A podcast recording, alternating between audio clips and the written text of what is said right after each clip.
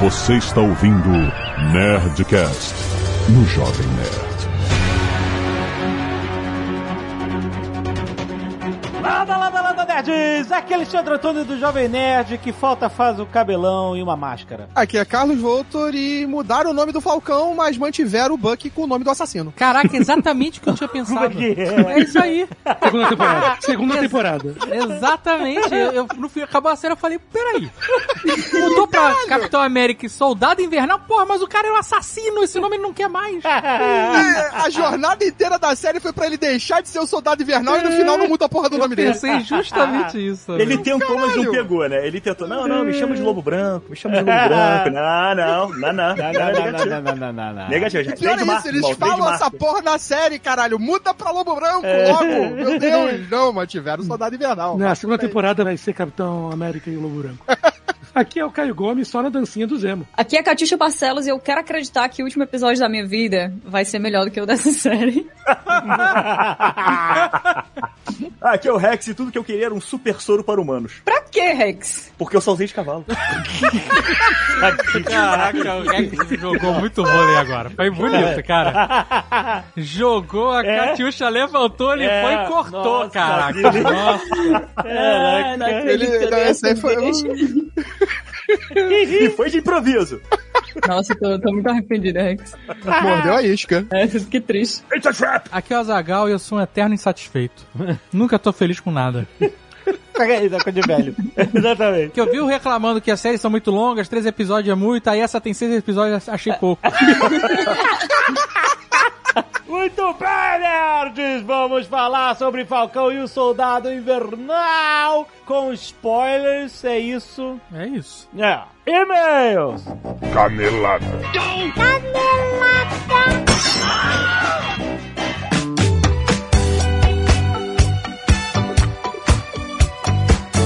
Muito bem, Zagal, vamos para mais uma semana de e-mails e caneladas on Nerdcast! Vamos. E olha só, Zagal, quero falar do Hotmart Sparkle! Olha. Porque lá tem a comunidade Nerd Bunker Originals, Azagal! Presta, o que que é? Ó, o Nerd Bunker, você tá acostumado com o Nerd Bunker no Jovem Nerd, Sim. você sabe? Todo dia, as notícias, as colunas, os reviews, tudo que sai, a sua conexão com o universo nerd diária. Exato, tem cultura pop, tem ciência, tem tecnologia. Exatamente. Só que lá no Hotmart Sparkle, nossa comunidade gratuita, que é só você entrar lá e seguir, tem muito mais coisa. Tem interações originais, Azagal. Tem o dia do boleto. Ó. Só com dicas de coisas bizarras pra você comprar na internet. Tem bastidores das entrevistas. Tem dicas de toda a turma do Nerd Bunker sobre o que ler, sobre o que assistir, sobre o que ouvir. E você interage com a galera lá. E, aliás, a gente também interage com a galera lá nos comentários. Os conteúdos são diários, gratuitos e exclusivos. Por isso que é Nerd Bunker Originals. Então vai lá, passa a ter o Nerd Bunker Originals como parte do seu dia. Você vai se divertir, você vai rir, vai achar coisas novas. Lembrando que o Sparkle entrega 100% do conteúdo postado para 100% da comunidade. Não tem algoritmo decidindo o que que bloqueia, o que que você vê, o que que você não vê. É um espírito de comunidade Orkut, aquele negócio. Sem algoritmo, sem publicidade, só a galera super fã de alguém ou de alguma coisa. Que tem não só Nerd Bunker Originals, tem outras comunidades mil lá pra você explorar. Galera que tá participando dos Nerd Players Extra, que a gente tem feito, que em breve os Nerd Players Extras se tornarão semanais.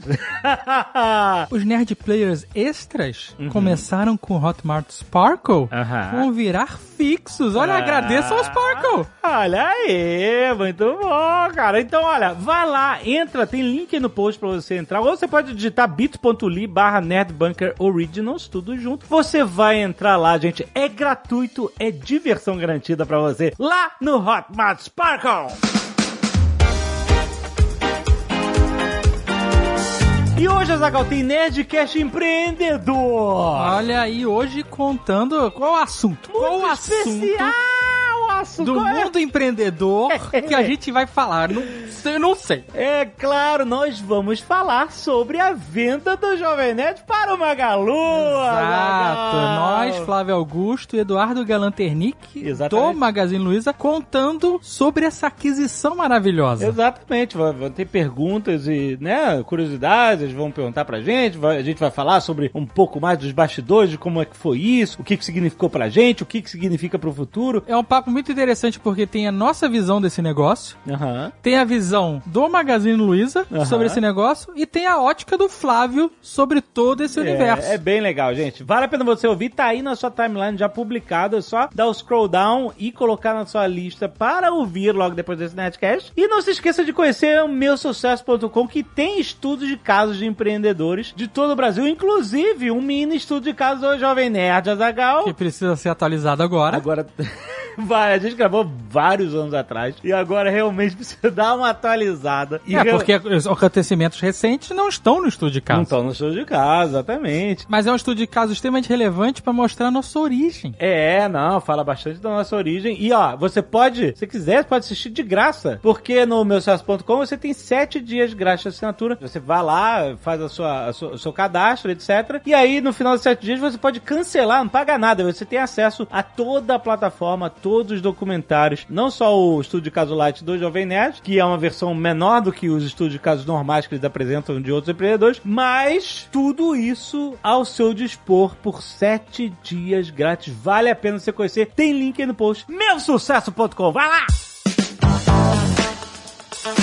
E se você não quiser ouvir os recados e e-mails do último Nerdcast, pode pular diretamente para... 24 minutos e 31 capitães voadores. Quero agradecer aos nerds que doaram sangue e salvaram vidas essa semana. Anderson Júnior, Bernardo Henrique Amaro, Daniel Guimarães, Marlos Rangel, Michael Nakashima, Renata da Silva Neto e Wesley Barbosa. Muito, muito obrigado, galera. E as artes dos fãs, Azagal. Essa semana tivemos aí já Pedro Mendes antecipando, fez Soldado Invernal e o Falcão Olha aqui. aí, olha aí, muito bom. Temos também o Cutulo do Touro Odinson. Olha só esse Cutulo que irado também, bem- alto contraste saindo do mar, foda. Temos também Rafael Nunes Vasques mandando o RPG Azagal. Olha aí, que maneiro. Olha que maneiro, Os personagens do Azagal de uma forma, uma interpretação muito maneira. Muito bom. O estilo dele, o traço dele parece um pouco aqueles traços mais antigos, principalmente o Ozob, parece aquele jogo do- do- das canecas lá das xícaras. Sim, Sabe é? uma coisa nos 30 É, eu achei maneiríssimo, Muito cara. maneiro, muito maneiro. Qual é, que é o nome do jogo da Cuphead, não é Cuphead, isso? Caraca, o Azagal lembrou do jogo, o nome do jogo eu não. Gigi Oia, é assim que se pronuncia? Mandou a Wanda de WandaVision, muito irado. Caraca, Mandou os gêmeos também, olha só, cara. Muito maneiro. Que trabalho, hein? Que trabalho foda. E, Azagal, uma série de imagens de Israel Botelho, do Necronômico. Ele, ele pegou papel Caraca, que e maneiro. ele começou a desenhar papel envelhecido, né? Ele- fez as artes e e fez envelhecimento de papel. Olha só que foda, cara. Caraca, incrível. é muito maneiro, cara. Inclusive, quem tá usando o nosso app tá vendo essas imagens agora, Uhum, aí. Quem não está usando o nosso app pode ver no post ou pode baixar o app, é gratuito, iOS ou Android. Mas falando de Cthulhu, tem várias imagens aí de, de Cthulhu nesse Necronômico, maneiríssimo que ele tá fazendo. Muito em breve faremos uma live, e também falaremos aqui depois, atualizando a respeito do processo de feitura Uhum. das recompensas do nosso financiamento coletivo. Exato, temos que reportar todos os progressos que estão sendo feitos e vocês vão ver todo Porque a gente mundo. teve algumas coisas acontecendo nesse mesmo período que tiraram um pouco da nossa atenção.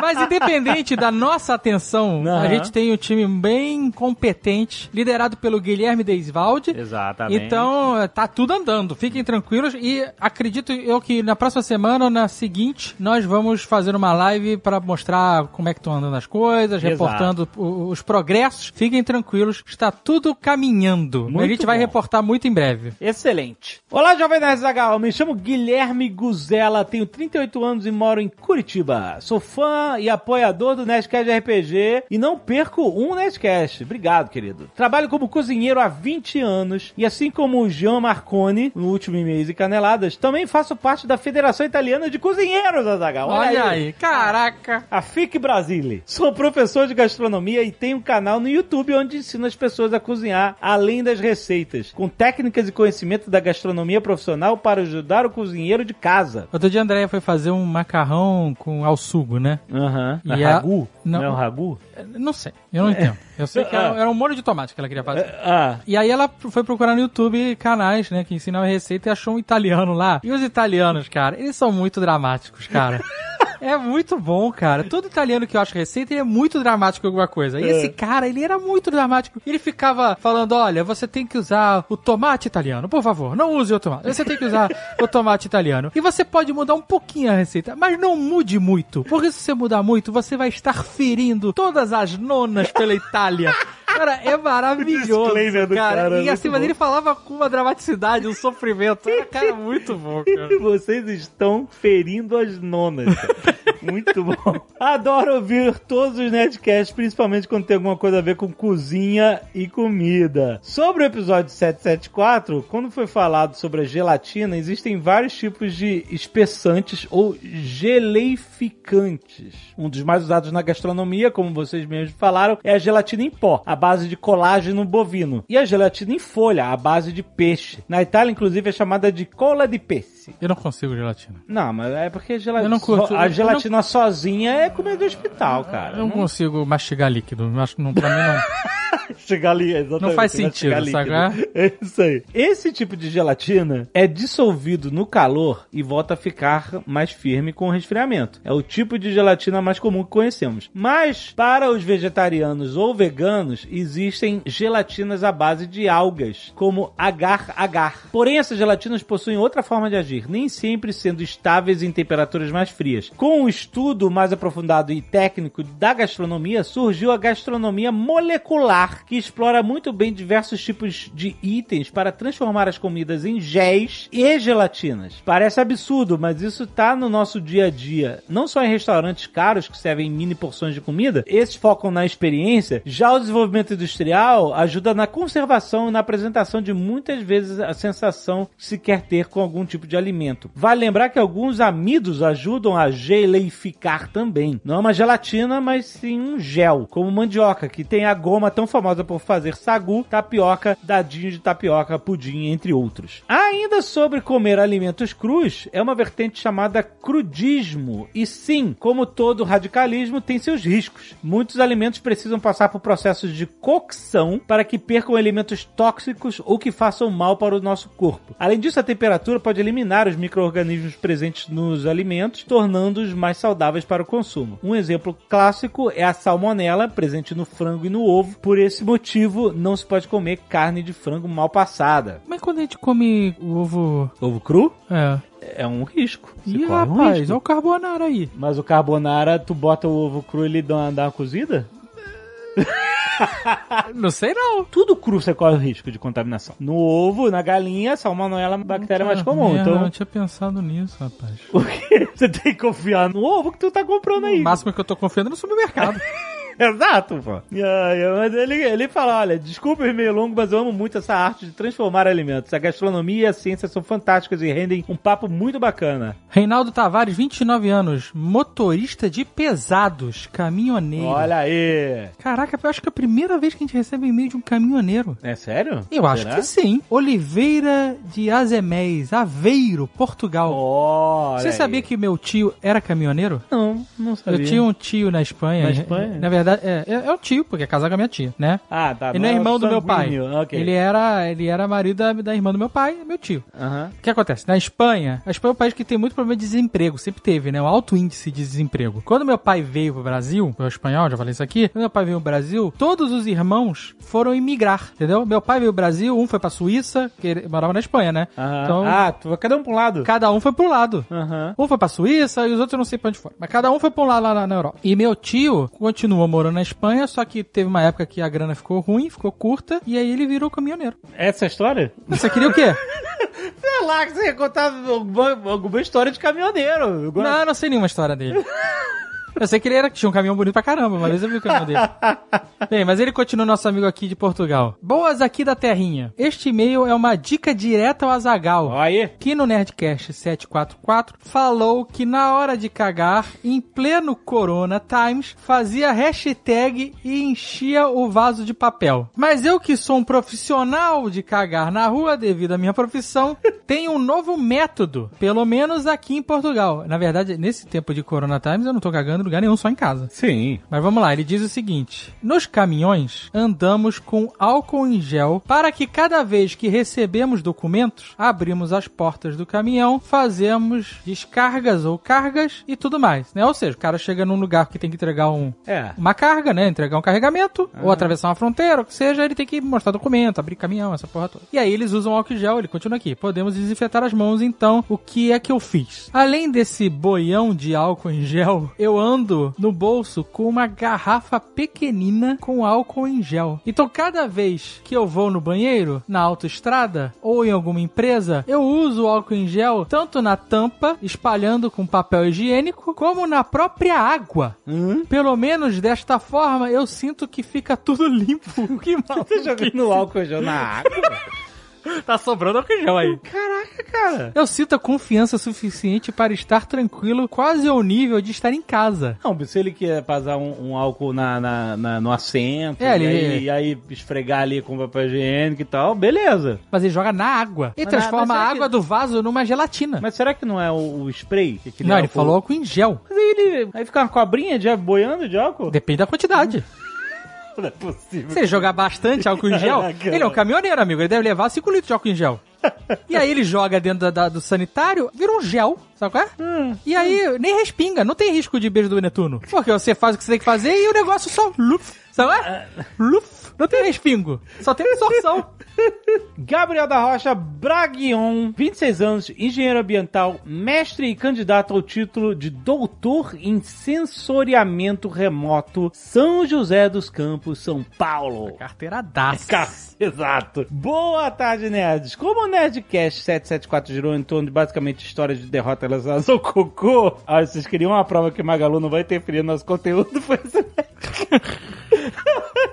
Eu gostaria de compartilhar um caso que considero como uma vitória. Durante meu mestrado, tive a oportunidade de participar de uma excursão a campo na região do Baixo Tocantins, Pará. Nessas excursões, visando a otimização dos recursos, é comum que mais de uma pesquisa seja conduzida por um número reduzido de pessoas que só depois entregam dados adquiridos para outros colegas que são verdadeiros interessados na investigação dessas informações. Ou seja, os caras estão em campo, então tem um amigo meu fazendo pesquisa, ele precisa, né? Eu vou, faço, coleto dados aqui e depois eu entrego pro cara, ele faz o que ele quiser com os dados. Parte da missão da excursão era entrevistar líderes de diversas localidades desconexas das áreas urbanas e que, na região em qual estávamos, significava trabalho das 7 da manhã às 19 horas, sem acesso a um banheiro que não fosse a casa das pessoas que humildemente nos acolhiam para prestar informações que precisávamos. Até aí, sem muitos problemas. É possível organizar suas refeições e seu relógio biológico para prever minimamente o horário que as coisas acontecerão. Se não fosse a minha vontade de conhecer a culinária local a fundo. Ah, porque sempre que você come fora do seu padrão, o organismo muda. Ah, meu amigo. Dentre as pecaminosas experiências gastronômicas, uma delas durante a nossa pausa para o almoço não me fez bem. Ofereceram pimenta de cheiro, que aqui no Sudeste é uma pimenta que só tem o cheiro de pimenta doce, azedinha ao paladar, tal qual a pimenta biquinho, por exemplo. Já no Pará, depois de enfiar três pimentas inteiras na boca Ah, e mas uma o cara também garrafada foi só, com tudo, malandro. a impressão que eu tive era que lá significava uma pimenta tão forte que nem o cheiro dá pra aguentar. Enfim, após alguns minutos chorando e babando, com a portuguesa em casamento alheio, as coisas voltaram ao normal e seguimos viagem. Eu, dois colegas de laboratório, meu orientador e o professor local. Meu corpo rejeitava a pimenta. Enquanto o meu estômago, um refluxo inacreditavelmente ardente, subia de 5 em 5 minutos, o carro havia de ficar com as portas todas fechadas por conta do ar-condicionado que lutava contra 41 graus que fazia lá fora. Depois de umas duas horas abafando o meu refluxo infernal, tanto que eu podia, alguém dentro do carro indaga: Gente, Vocês estão sentindo esse cheiro podre vindo toda hora pra dentro do carro? Caraca, maluco. Ela tava derretendo por dentro. Travei na hora. Meu primeiro trabalho de campo com esse grupo de pesquisa, eu acabara de notar que todos dentro do carro foram sensibilizados pela reação deplorável que estava acontecendo dentro de mim. Tentei conter o refluxo ao máximo que pude. Então, o refluxo ele pode levar ao vômito. Meu medo de vomitar em público. É, é por causa do refluxo? Não, eu não tenho refluxo. Mas esse cara aí passou por uma situação É. limite. Pois é, até que decidiu que eu darei uma rota alternativa. Ih, meu Deus. Começou a peidar. De um minuto ao outro, uma vontade inexplicável de cagar surge. É claro. Não foi de um minuto ao outro. Seu corpo tava trabalhando nisso. Exato. Havia de ser os efeitos colaterais da pimenta. Não, cara, é o seu organismo. É sim, mas é, é, porque ele meteu três pimentas pra dentro de uma vez só. Me segurei por pelo menos duas horas naquele vai e vem. Meu Deus, que agonia. Sempre achando que aquela seria a hora. Eu não poderia dizer às outras pessoas que precisavam ir ao banheiro de forma tão urgente. Xixi é no mato, cocô seria no- só no hotel. Qualquer outra possibilidade faria as pessoas automaticamente sacarem que eu era a fonte do cheiro deplorável causado pelos meus refluxos. Então, o fato de você estar suando frio e sem cor dentro do carro já deixava isso bem Exato, claro. ninguém percebeu. Exato. Ah, Não foi a decisão mais nobre e mais sábia que eu tomei, mas decidi esperar e acreditei no meu corpo. Eis que já no fim do dia eu suava frio É claro. há alguns bons minutos. Não conseguia falar, nem conseguia me mexer. Travei no carro e direcionei todas as minhas forças para um só músculo. Que foi realmente um desafio por estarmos numa estrada de terra. Nossa, mãe. Ao chegar na cidade na qual estávamos hospedados, acho que meu corpo decidiu que eu não fui capaz. É aqui, é agora. Faltava mais 10 quadras para chegarmos no hotel. Ai meu Deus, que agonia. Cada quadra eu via a história de minha vida se passando pelos meus olhos. Cagar nas calças ao lado da minha orientadora dentro de um carro era agora uma possibilidade real e Meu Deus do iminente. céu, que pesadelo, cara. Por conta do horário, eu não enxergava nenhum estabelecimento aberto que pudesse me acolher. No simplíssimo hotel. O cara, o, o cara passa em frente ao boteco, abre a porta e pula do carro. Pula o carro em movimento pra dentro da boteca.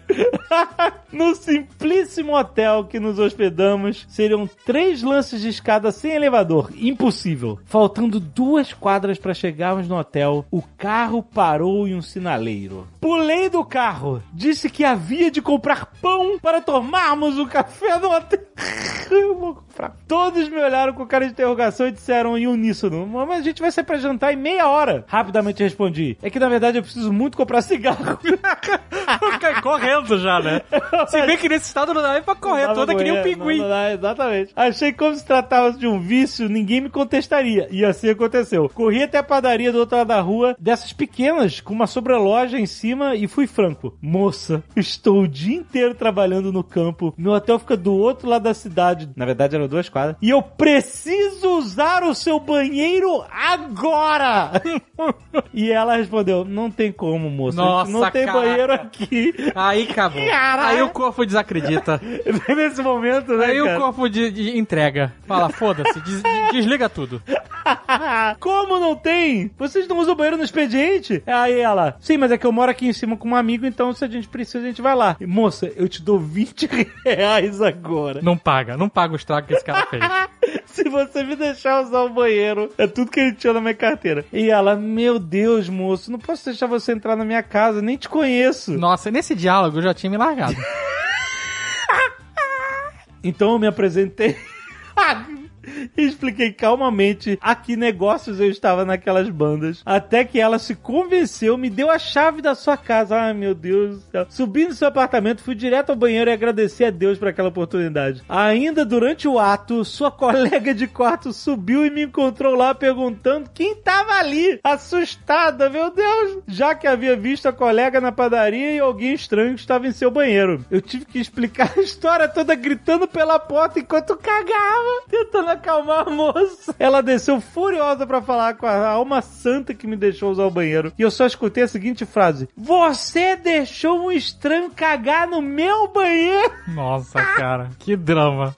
Caraca. Terminei de fazer o que havia de ser feito, saí e fui até a moça da padaria. Imagina, imagina como esse cara saiu completamente encharcado. cabelo grudado na testa, camisa grudada nas costas. Sem forças, Meu mas Deus. aliviado. Ai, eu quis pagar os 20 reais combinados, mas ela se recusou a aceitar. Mas que alma santa. É, é assim, é assim que, que Jesus se desfaz, É né? isso aí, é isso Né, aí. nessa- Essa moça era Jesus. É, decidi então comprar a mesma quantia em produtos. Ah, que bom. O dono da padaria agradece, não ela.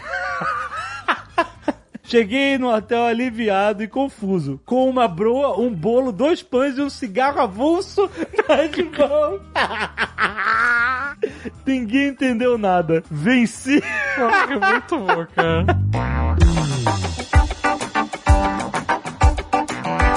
Olha só, Zaga, outro recado. Nessa terça-feira passada, nós tivemos um Nerdcast extra, publicado, aí, já tá na nossa timeline. Se você der o, o scroll down, você vai ver o Nerdcast Vivendo com HIV. Exatamente, cara. Um programa muito esclarecedor. Exatamente, que a Me gente... tirou várias dúvidas, várias coisas que eu não fazia ideia. Sim, a gente teve a participação do Gabriel Comicholi, que é produtor de conteúdo e HIV positivo e vive com HIV positivo controlado e vive uma vida plena, uma vida completa. E também com o Dr. Jussival Fernandes, que falou muito sobre toda a pesquisa, todos os avanços do Brasil em relação ao tratamento do HIV. Gente, é um Nerdcast importantíssimo, é muito esclarecedor, ele derruba preconceitos, é muito importante para você ouvir e passar adiante para outras pessoas também ouvirem, porque tem muita informação que simplesmente a gente não ouve porque não conversa. A gente- sobre exato, a gente desconhece. Exatamente. E apesar de a gente estar falando de HIV, um dos estigmas é que é um assunto pesado, etc. Foi um Nerdcast super leve, super divertido, super educativo. Vale a pena você ouvir e passar adiante. Nerdcast Vivendo com HIV já tá aí publicado na sua timeline.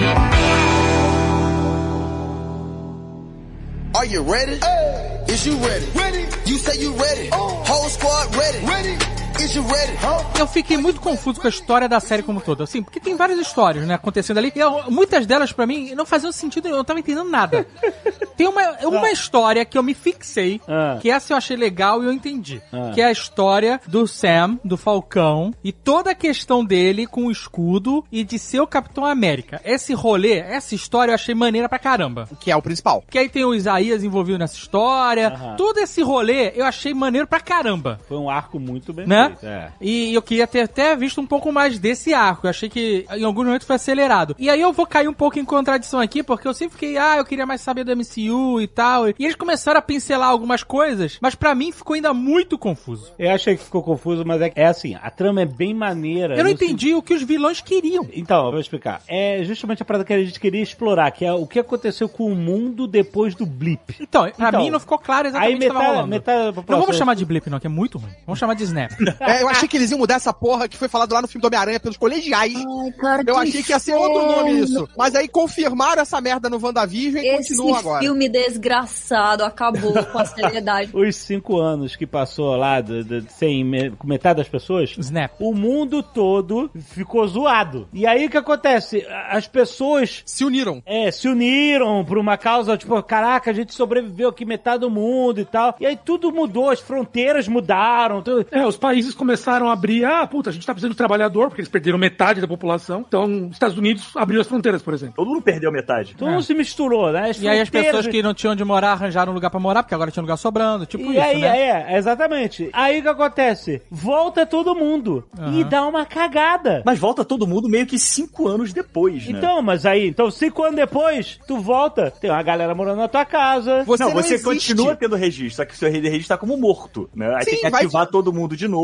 E aí eles criaram uma associação pra repatriar as pessoas. Tipo assim, meio que, galera, agora que voltou todo mundo, vamos tentar arrumar o que aconteceu e botar as pessoas de volta nos seus lugares. E as pessoas que voltaram vão acolher essas pessoas. Só que aí não foi tão bonito quanto você tá dizendo. Não foi bonito, exatamente. Entendi, foi uma tá. cagada. E aí. E eles começaram a criar campo de concentração pra botar as pessoas, esse tipo de coisa? É isso? Eles assim, vamos começaram a, ó, vocês estavam morando aqui, galera, desculpe, aí as pessoas que estavam morando aqui voltaram, vocês vão ter que voltar pro seu país, tá mó confusão aqui. Então, mas isso eu acho maneiro pra caramba. Você explicando aqui, fica muito mais claro pra mim o que, tá, o que aconteceu. Será que não faltou a gente ver isso através dos olhos de alguma dessas pessoas? Faltou porque essa garota que era a chave pra mostrar isso não foi explorada. Porque se a gente mostra alguém que, por exemplo, tá num alojamento, Isso. tá morando num, num estádio de basquete, porque veio de outro país pra trabalhar no- na América, por exemplo, e aí quando a América superlotou de novo, toda essa galera excedente tem que ser recolocada. É, é, se a gente tivesse acompanhado um episódio ou meio episódio, a jornada de uma dessas Isso, pessoas, seria foda. a gente entenderia bem mais, porque eu Muito. realmente fiquei muito confuso. Exato. Eu não consegui entender o que esses caras E a queriam. garota falava assim: olha, a gente fez a nossa vida aqui e a gente não, não quer que, sabe, a gente vai lutar pelo. Que ela falava direito. isso, aí mostrava três moleques jogando basquete do lado de um barril pegando fogo,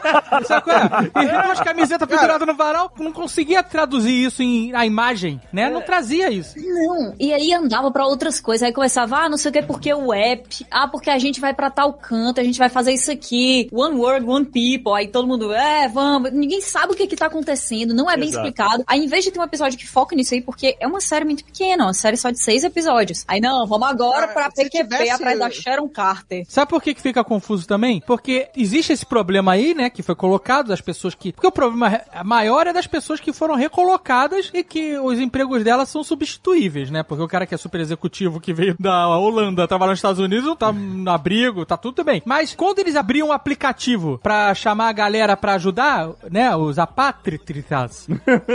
Nunca era um, um morador de rua, sabe? Era sempre o cara que tava trabalhando na segurança, o cara que tava de terno e gravata. É, porque a galera. Era uma joga- galera que tava bem, não era a galera que tava ferrada. Não, mas aqueles caras ali eram, tipo, eh, pessoas que apoiavam. Porque o que eles dão a entender é que o mo- apoio aos Flag Smashers era muito grande. Muito além das pessoas que também eram só os que iam ser relocados. O que os flags, porque ela falava One World, One People e era Flag Smashers, justamente pra dizer assim, galera, o mundo ficou mais unido depois dessa Eles eram parada, vocês estão anarquistas, é zoando. isso. Eles eram anarquistas. É tipo, acabaram com fronteiras. Sim, acabaram mas aí parece que a galera também não tá feliz que voltou a galera, entendeu? É, não tá feliz que voltou. É. Tipo assim, É, mas mas, não tá- eles não não mais felizes quando tinha metade do mundo aqui. Agora eu sou obrigado a sair da minha casa e morar num, num centro de refugiados. É uma situação hipotética nesse, nesse que aconteceria. Sim, com certeza. Entendeu? Com Você ia ter gente lutando contra isso. Não, não. Vocês mudaram tudo, agora vai ficar do jeito que tá. Não vão agora. Hashtag volta Thanos. Não, não é volta Thanos. Eles falam assim, olha, a gente fez a nossa vida aqui, cara. Agora, agora o problema é outro. Não vai voltar, não vai resetar a Mas nossa isso é um problema real que aconteceu, por exemplo, acho que acontece ainda, não sei a fundo, que a Alemanha depois da guerra trouxe um monte de turco e de outros imigrantes pra lá pra reconstruir o país. É. E depois meio que foi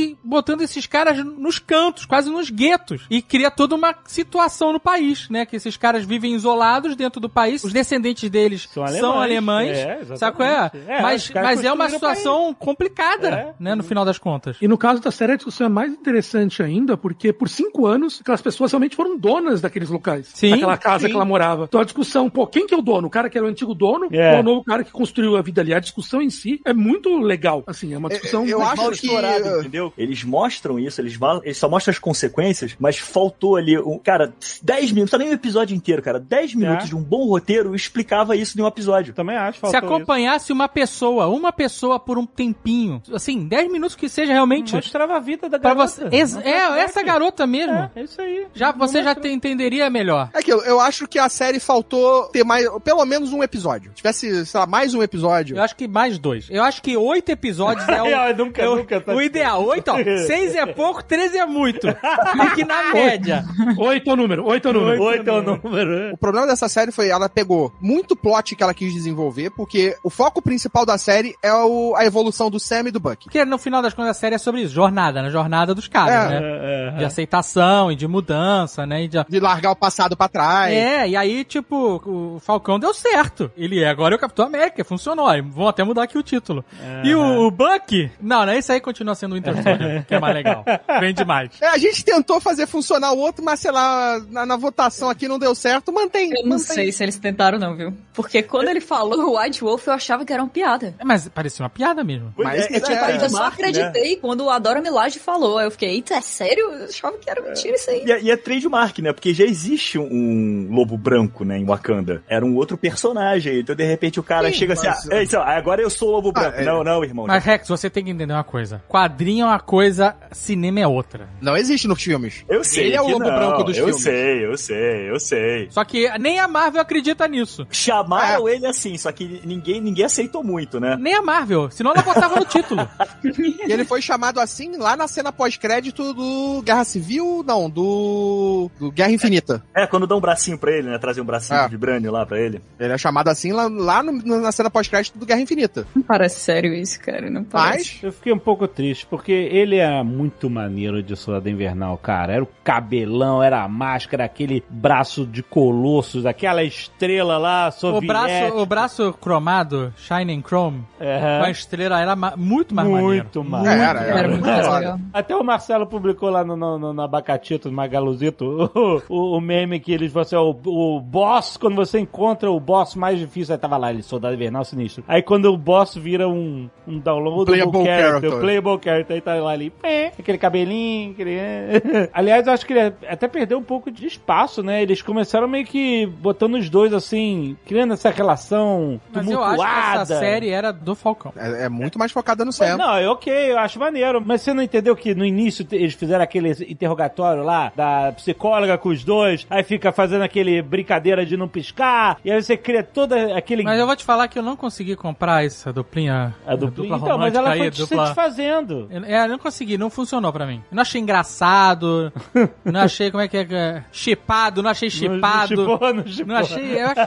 Mas, mas o, o- E a gente já viu essa dupla antes, entendeu? É Danny Glover e Mel Gibson. Não, o problema não foi nem esse. Porque se a gente tivesse visto ele se transformando no Danny Glover e Mel Gibson, se eles tivessem feito a série com os dois mais unidos, ou se unindo durante a série com mais presença, a gente tinha aceitado. Só que eles ficam muito tempo à parte. Tipo, parece que eles nunca estão juntos. Eles sempre estão fazendo cada um o dele. né? Eles só vão se unir no final. E é rápido também, né? Não, eles até fazem coisas ali, juntas, depois- mas não, assim, é, eles têm até uma ligação, fazem alguma coisa juntas ali, fica aquela cobrança um pro outro o tempo inteiro, né? Aquela coisa meio chata, por que tu largou? Por que tu parou? Por que tu saiu? Porra, deixa o cara, irmão. É legal, a interação deles eu acho legal, mas eu acho que parte disso é também porque eu assisti muita entrevista dos dois atores. E dá É, pra saber e que é a série maravilhosa. nasceu daí. É, é. Hum, As assim? entrevistas dos dois juntos são maravilhosas. Os dois têm. A química dos dois funciona. Então, mas você não acha que exploraram um pouco isso? Sim, exploraram muito pouco. E como personagens não tá. A química dos personagens não aconteceu. A química do Sebastian e o Anthony funciona. Eles são engraçados juntos, é maneiro. Você vê a entrevista dos caras, é ótimo. Aham. Só que a química dos personagens não funciona. Você não acha que o quinto episódio mostra uma química legal deles trabalhando lá no barco, do Cara, Bucky chavecando a irmã do Sam e coisas assim? Eu acho, eu achei Eu achei que funciona. Todas as vezes que eles têm diálogos meio que ríspidos na zoeira, falando um com o outro, desde o primeiro episódio tem naquela hora que eles vão os dois juntos pra primeira missão, depois eles, quando toda hora que eles se batem de frente com alguma ideia de missão ou do que eles estão conversando, a química funciona. Só Eu- eu que concordo. o roteiro... Até, até quando ele fala que leu o Hobbit, quando saiu em 1937, achei fofo. É Acho que eles maneiro. interagem bem.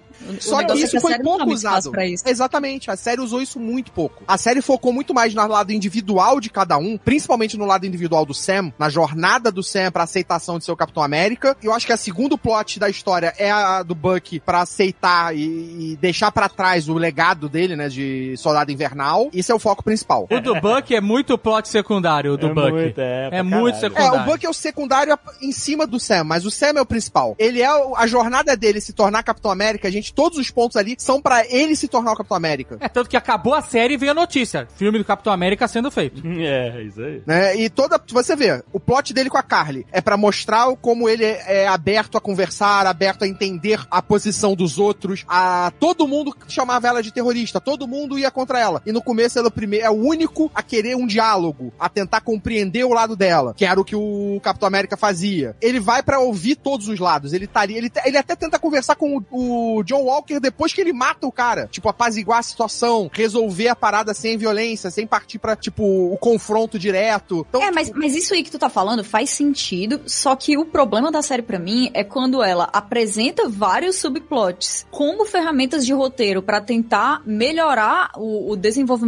do Sam e acaba perdendo tanto tempo com esses subplots que não consegue desenvolver o Sam direito. Que era pra ser o foco, né? O problema, Na verdade, o eu acho problema o é esse, contrário. eu entende? acho que ele até desenvolveu bem o Sam. Eu acho, pra mim, a melhor parte da série inteira é o desenvolvimento do Sam. E eu acho que eles não tiveram tempo suficiente pra desenvolver os subplots. Eu acho que isso é discutível. Eu acho que, por exemplo, o plot do John Walker foi muito desenvolvido. Às vezes, até é possível a gente dizer que ele foi melhor desenvolvido do que o próprio arco do Sam aqui. Ah, não, a gente acho que- teve a discussão não. do que é o Capitão América como símbolo, do que é que o exército americano faz, do que é você colocar alguém no lugar do Capitão América, que é, antes de ser uma boa pessoa, né, um bom soldado, que é, que- exatamente o contrário do Steve Rogers, e tem tudo isso aí. Aí, ao mesmo tempo que tá dentro disso, quando a gente fala do desenvolvimento do Sam, É que É, eu discussão- acho que o plano, o plot do John Walker é totalmente conectado ao do Sam. É complemento, é. O Isso, John claro. Walker claro, existe pra fazer o contraponto do Sam e por que que ele tem que ser o Capitão América. E porque eles quiseram pegar um cara loiro, de olho azul, Isso. e que era muito parecido com o Steve Rogers, em vez de pegar a escolha óbvia, que seria o Sam. E ainda aquilo, ele é completamente, apesar dele ser fisicamente parecido com o Steve Rogers, ele é completamente o oposto é o dos contrário. ideais que o Steve Rogers tinha. E o porquê que o Steve Rogers foi escolhido. Mas né? são Porque ele foi de formas escolhido. diferentes, né, também. É, na verdade, o. Um sempre foi soldado. Steve o outro Rogers só queria não foi escolhido por ser soldado. É que tá. Uhum. Ele foi escolhido exatamente por ele não ser um soldado, por ele ser uma boa pessoa. um bom homem, É um soldado bom não é boa homem. pessoa. Não necessariamente, não necessariamente. É o Esse é o caso do John Walker. Walker. Ele, ele é um bom perfeito soldado, soldado. E a parte que é discutida se ele é ou não uma boa É, pessoa, né? Ambos são soldados, né? O Walker é soldado e o Falcão, né? O Sam, ele também é um soldado. A diferença é que o Sam, quando ele foi soldado, ele sofreu com consequências da guerra. Ele viram aqueles psicólogos de apoio, né? Pra ajudar soldados com traumas de pós-guerra. Estresse pós-traumático. Estresse pós-traumático, exato. Pra ajudar essas pessoas. E é por isso que ele tem a coisa do, do conversar, do diálogo. Já mostra aí um conceito muito mais próximo do Steve Rogers do que seria o Walker, né? O Walker é apenas um soldado treinado pra fazer o que é possível. E o cara fala isso, o amigo dele, né? O, o Battlestar. Ele fala, cara, você é aquele cara que tem que tomar situação difícil num campo de batalha. E ele mesmo fala, pô, cara, mas eu fiz coisas na guerra que me deram mas são coisas que eu não me orgulho. Eu tive que fazer porque era uma guerra. Então você vê também que também tem um outro lado dele. Ele não é só um cara filha da puta, ou Que é, filão, que é o lado ou anti-herói. né? Que é o lado do Exatamente. Buck. porque O Buck foi um monstro cumprindo ordens que ele não queria cumprir. O John Walker, nos quadrinhos, ele tem uma, uma origem bem parecida, né? Ele, ele chega Ele é, pra ser ele o- é filho do Kurt Russell nos quadrinhos? Cara, eu fiquei chocado esse cara ser filho do Kurt Russell, cara. Ele tá muito velho, cara. parece filho do Casey Neistat. Não parece filho do Kurt não, Russell. parece. Não, cara, é a Igual o Casey Neistat. Igual. Impressionante, maluco. Ele conseguiu pegar paz bonitos e puxar o pior dos dois.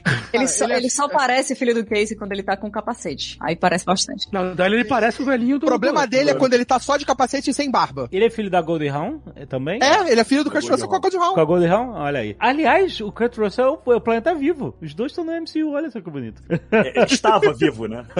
o John Walker, que ele se torna né, o agente americano, o US Agent nos quadrinhos, ele aparece nos quadrinhos pra ser o Capitão América depois que o Steve Rogers larga. Se aposenta, né, isso. o- o- É, o- na verdade, o Steve Rogers, ele, ele meio pula fora porque o governo americano estava exigindo que ele tomasse certas atitudes ou certos posicionamentos que ele era contrário, e ele abandona o manto de Capitão América. Ele entrega. Toma, eu não sou mais Capitão América. E aí aparece o John Walker. E aí surge um Capitão América mais militar, mais disposto a obedecer comandos, a obedecer ordens. É, foi bem fiel, né? Qual-? É Mais bem similar, é é, bem similar, é bem fiel, mais bem fiel. Qual é o apelido de John? Apelido? É. John- Johnny? Johnny? Walker? Johnny Walker? Caraca. Johnny Keep Walker. walking. Ai, meu Deus.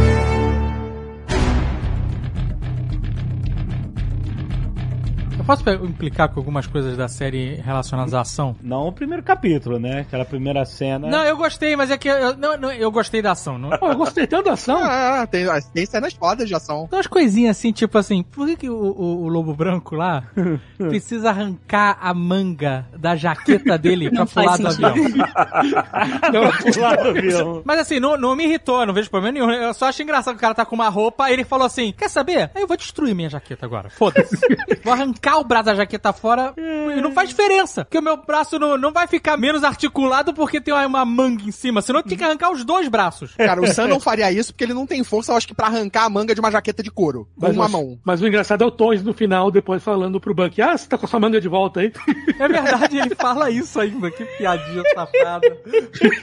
E ali a gente viu o novo Falcão meio que possivelmente pode ser, se surgir. Cara, eu, eu achei muito louco essa a primeira cena do Canyon, do caralho, É, cara. não, é foda. Ah, pra mim, a Como? parte mais foda é quando ele tá dentro do avião lutando, os caras atiram e ele faz um escudo com as asas, assim, sabe? Um modo de defesa. Eu achei muito maneiro esse cara. Ele faz isso depois no final com o escudo, né? Ele usa o escudo e as asas envolvem o escudo e faz uma concha. Achei maneiro demais. Tô vendo aqui no final, as asas são de vibrânio, né? Elas são novas. E aí chega um helicóptero, bate, quica, e ele não sente absolutamente nada, que ela tá renovado lá. Eu achei muito maneiro. O, o estilo de luta dele com as asas eu achei sensacional. O como eles incorporaram a luta dele, o modo de lutar dele com as asas, com manobras, com ele escorando, se segurando, usando as asas pra se travar no chão. É maneiríssimo, né? A asa encrava no chão assim pra trás, né? Isso em combate eu acho muito maneiro, mas tem umas coisas que eu olhei assim que eu fiquei meio irritado com eles. Assim. Pra pequenas coisas ele dava um, um pulinho com as asas, sabe? Parecia um pombo, sabe? pequenos voozinhos curtos assim que ele fazia assim à toa, assim. Pra combate Exatamente. é legal você usar pra bloquear, tudo mais. Mas ele dava umas coisas meio bobas, assim, uns saltinhos que não havia necessidade. É, assim. é,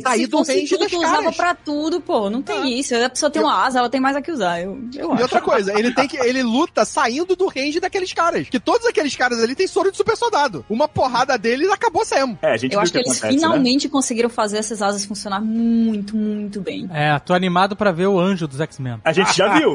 Não, não, eu quero ver com pessoas que sabem o que vão fazer. A gente já viu. Eu quero, não, eu quero ver o arcanjo então, o arcanjo, pronto. É, é o arcanjo, o arcanjo. Porque o anjo dos X-Men são asas normais. pois é. Imagina o anjo X-Men faz um escudo com as asas e explode, quebra as asas dele, começa a chorar de dor. Sangue, né? Aquelas penas brancas. Vira, o- vira o Ablon.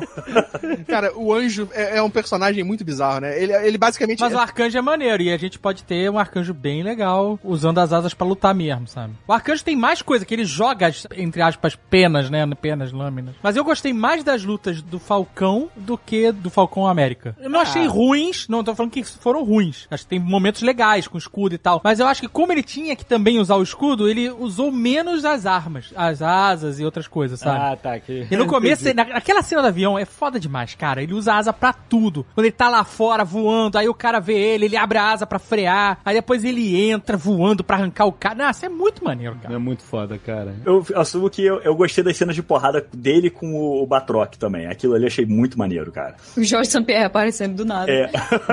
e eu achei que foi ótimo, valorizou pra caramba o personagem, sabe? Porque ele Foi, aparece foi, no ele é- primeiro ele é filme bom. e aí depois ele volta, sabe? Isso valoriza muito a, a mitologia do- dos heróis e, ali. e agora morreu. É, e aí vai e morre. Mas fez por onde também, né? Procurou, achou. O que me irritou, na verdade. Coitado do Jorge St-Pierre. O que me irritou, na verdade, foi o Buck apanhando pra todo mundo, cara. Tendo dificuldade com todo mundo. O pessoal tomou o soro do super soldado anteontem. Ninguém sabe nem se mexer direito. Aí o cara tá aí 60. Ele é um senhor de idade treinado. Ele, ele passou 60 anos batendo nos outros. Ele tem um braço de vibranium. Ele e é o idoso tá que bate. maior dificuldade. E vocês sabem que cachorro velho é maldoso. Não, isso meio que eles explicam no, no Guerra Civil quando tem aquela galera nova que toma o soro. Que o soro dele não era tão super quanto os outros que eram super super. Mas ele tem a porra do É, o braço, soro cara. dele é versão antiga da Hydra. Eu interpretei como se ele estivesse É. segurando mesmo. Meu problema principal com isso era a galera dos Flag Smashers lá, dos apátridas, era que, caralho, onde é que essa galera treinou luta? Quem treinou eles? Mano, os caras tão Porque dando eles davam porrada no John nada. Walker, que lutava Eles pra é- caralho. Todo mundo, eles davam porrada em todo mundo. Não, mas Todo mundo bate pra cá. Eles esquecem que o super soro ali dá resistência, dá força, dá. Não, não, não, não, Mas não. se não for só o treinamento do Neo em Matrix, não funciona É tipo, desse jeito. Você vê o Winter Soldier lutando com o Capitão América no, no Capitão América no filme, o, o Soldado Invernal, é um combate muito mais alto nível. Sim. Parece que o Soldado Invernal sofreu um downgrade pra lutar com esses caras. Parece que tá tudo meio que downgrade, sabe por quê? Outra coisa que eu, essa coisa eu achei bem ruim mesmo. A parada de usar o escudo, sabe qual é? Porque assim, o Steve Rogers, o poder dele era o soro super soldado, a determinação, o coração de ouro, aquela porra toda, mas ele também sabia usar aquele escudo como ninguém, malandro.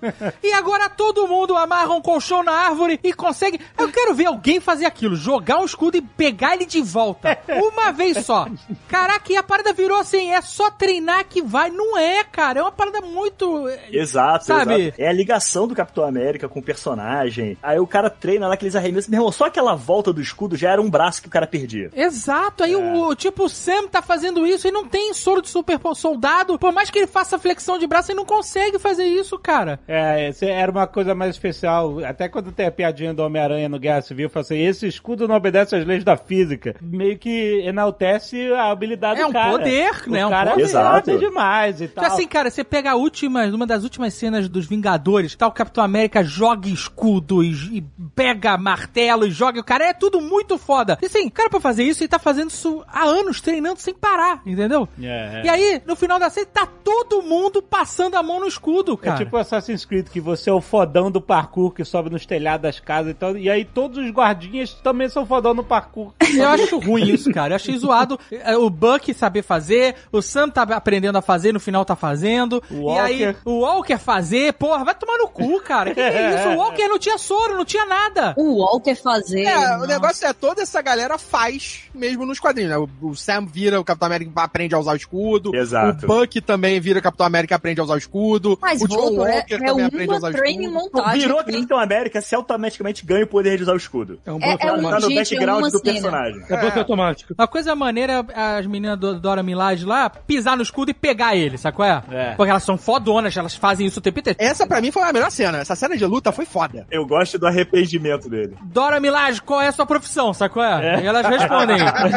Wakanda Forever. Exatamente. Elas só fazem isso, então elas fazerem faz totalmente sentido, sabe? Mas eu achei que eles deram uma sacaneada no Sam ali, hein? Porra. E os caras vão a Wakanda, pô, cheio de tecnologia pica das galáxias. Os caras fazem a asa pro cara e mandam pra ele no final a jaqueta de cor e a calça jeans. Eu fiquei chateadíssimo, cara. Sem falar que o Sam deve pegar uma puta do motite voando com aquelas orelhas de fora, hein? E o braço Em dele dando defeito, velocidade. dando problema ali o tempo inteiro. O tempo inteiro não, mas algumas vezes. Caraca, eu achei muito maneiro a mulher desconectar o braço dele com... Isso foi maneiro. isso foi. Foi bom, hein? Demais. A gente deu, mas a gente pode tomar. É, puf, aperta o botão ali, clique. Caraca, achei demais, cara. Eu achei que ele ia matar ele, eu achei que ela ia fazer é, Five Point Palm Exploding Heart Technique, sabe? qual é? Porra, eu pensei que ela ia pegar o braço e ia dar na cara dele com tapa, sabe? Não, e a cara dele de bocó falando assim, caraca, eu não sabia que ela... Ele ficou muito desarmado quando o braço caiu. É, exatamente. Muito desarmado. Tadinho, ele ficou humilhado ali. Você tá, tá vendo a trocadilha aí não, né? Mas em compensação, eu dei risada da cara de bocó que o John Walker ficou quando ele descobriu que as Dora Milaje deram um pau nele se ele nem tinha o, super, o soro de super soldado. Ali, ali mostrou a superioridade da- de combate Não, dela. elas né? dão porrada em todo mundo. A cena que elas prendem ele com o escudo, travando ele na mesa com a lança, e ele fica sem saber o que fazer. Puta, muito bom, cara. Porra, aquilo é muito Demais. foda. É muito foda. Pra mim, essa cena de luta foi sensacional. É um problema só que o Zimo foge enquanto eles estão lutando cara, ali, né? Foi um negócio meio. Mas ele devia ter fugido mesmo, devia nunca devia ter aparecido, porque ele não faz nada nessa história. Pô, mas eu, Ah, eu cara, achei mas a combinação personagem- do Zemo com os dois muito boa, cara. Ah, Ah, não, meu irmão, nada ok. justifica. Nenhum meme justifica você ter um cara pra não fazer nada na história. Não, não. Pô, mas ele faz. É, Ele é o que dá um caminho pra eles ali. Ele é que... Ele é que. Exatamente, ele é o que conhece, ele que leva eles ao Power Broker. Ele é o. Caralho, esse caminho, qualquer um podia, podia ter sido um e-mail. É porque quando fala que leva eles pro Power Broker e o Power Broker não dá em nada também. Exato! Ele Não, mas ele informação é o que que, levou leva a mulher do. O cara que fez o super soro, entendeu? Não, e leva depois eles até a Carly. Ao funeral da mulher. a- É, assim, é claro, podia ser qualquer... É muito desnecessário, gente. Mas é legal que conecta as histórias. Mas olha só, você pega o cara, tira ele da prisão, aí bota aquele mordomo esquisito dele, aí ele fica pagando de riquinho. Claro que eu sou, eu sou o barão, tenho avião, porra. Isso não quer dizer nada, o Chiquinho Scarpa não tem avião mais. Só tem o Rolls Royce, Chiquinho Scarpa só tem o Rolls Royce. E eles já estão aí preparando o personagem. E aí ele faz lá os rolês dele, e, e os mise-en-scène dele, aí depois ele foge, e aí ele foge e fica sentado em frente à porra de uma estátua, esperando o soldado invernal voltar pra prender ele. Por que, que ele ficou ali sentado? Ele foge só pra ser preso na próxima cena, pelas Dora Milaje. E falar, tô preso, mas tô manipulando, porque o velhinho tá, vai, vai matar os caras. Nossa, achei tudo isso muito ruim. E ali Pô, eles- eu vou dizer que eu gostei do acredito velhinho. que- eu acredito que eles estão preparando isso pra trazer uma equipe de vilões. É, não, vai, é, com certeza vai rolar isso. Os Thunderbolts. Trazer os Thunderbolts. Porque, cara, é, botaram ele no Raft, botaram ele junto com o Thunderbolt Ross. Vai, vai rolar. E a gente Carter lá, ser. A gente Carter filha, né? Isso não fez o menor sentido. É, é, sobrinha. Ser a Power Broker. Porque assim, se ela fosse a, a Power Broker e ela tivesse agido desde o do começo, ajudando os caras, assim, sem mostrar, sabe? E ela que tivesse descoberto tudo e tivesse mostrado onde tava uh, os apátridas e tivesse manipulado pra. Mas não, ela era Power Broker, mas não era. Aí no final ela era, sabe qual é? Você só soube que ela era a porra da Power Broker porque ela pegou o telefone e falou assim: Oi, pois não, Power Broker falando.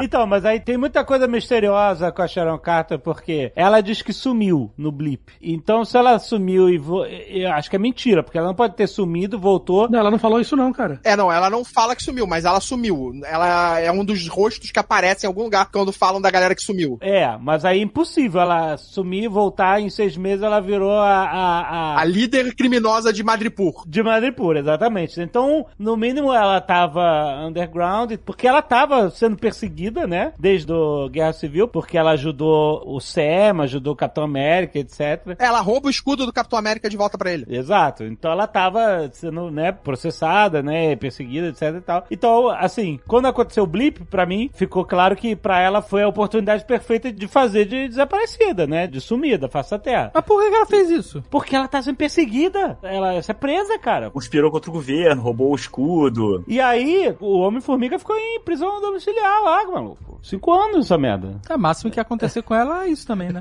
No final ela fala que é porra, é Power Broker, mas ela liga pra alguém mais poderoso que ela. Não, não, não foi alguém mais poderoso. Ela fala, começa a alinhar os compradores que eu vou ter segredos e tal. Então parece que é um empregado dela que ela tá É. dando uma ordem. É, eu, eu peguei essa vibe também. Seria foda se ela tivesse ligado pro Nicolas Cage em cima das armas.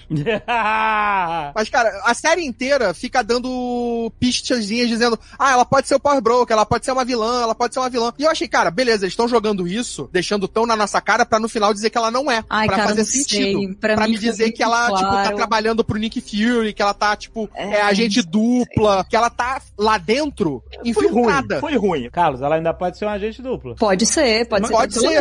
O problema é que a série deixa isso tão fora do espectro, bota ela como vilã tão pesadamente, que eu falo, porra, Mas olha só, o Power Broker nem vilão é, gente. Ela é tipo o Cáutico Neutro. Não, então, eu acho que vai ser, porque ela não. Ah, cara, é zoado os caras pegarem. Todo mundo ama a Peggy Carter de paixão. E ela era meio que a continuação disso. Tinha uma relação com o Capitão América maneira, de lealdade com o Sam. Comprou a briga dos caras no Guerra Civil. Eu acho muito difícil dela ter. Ah, virou vilã do nada, só porque ela ficou. Mas ano que vem vai ter a série do Secret Invasion, né? Então, daí uma possibilidade que eu vejo é ela ser uma Screw. que- Pode ser também. Então, o Romariz acha que é isso. O Romariz acha que é Screw. é uma possibilidade. Mas aí, se ela é Screw, só cadê a verdadeira? Tá no espaço? Ah, meu amigo, aí é que A é a verdadeira beleza dessa série, né? Aí é descobrir como que os, a- a- na invasão secreta os Skrulls substituíram pessoas. O que que eles fizeram com essas pessoas que eles substituíram? Eles mataram ou eles sequestraram e guardaram elas em casulos pra roubar a memória delas? Eu lembro de uma Mas sabe o que é que vai ser massa? Se ela for Screw e ela também usar a tecnologia que ela usou aqui lá da Viúva Negra de colocar uma máscarazinha que finge que ela é uma outra pessoa. Então ela vai ter uma tripla personalidade. É, exatamente. One world. One people. One world. One people. One world. One people. Porque eu vi gente também achando que ela poderia estar falando com a Elaine do Seinfeld. Nossa, é outra parada que eu não entendi nada.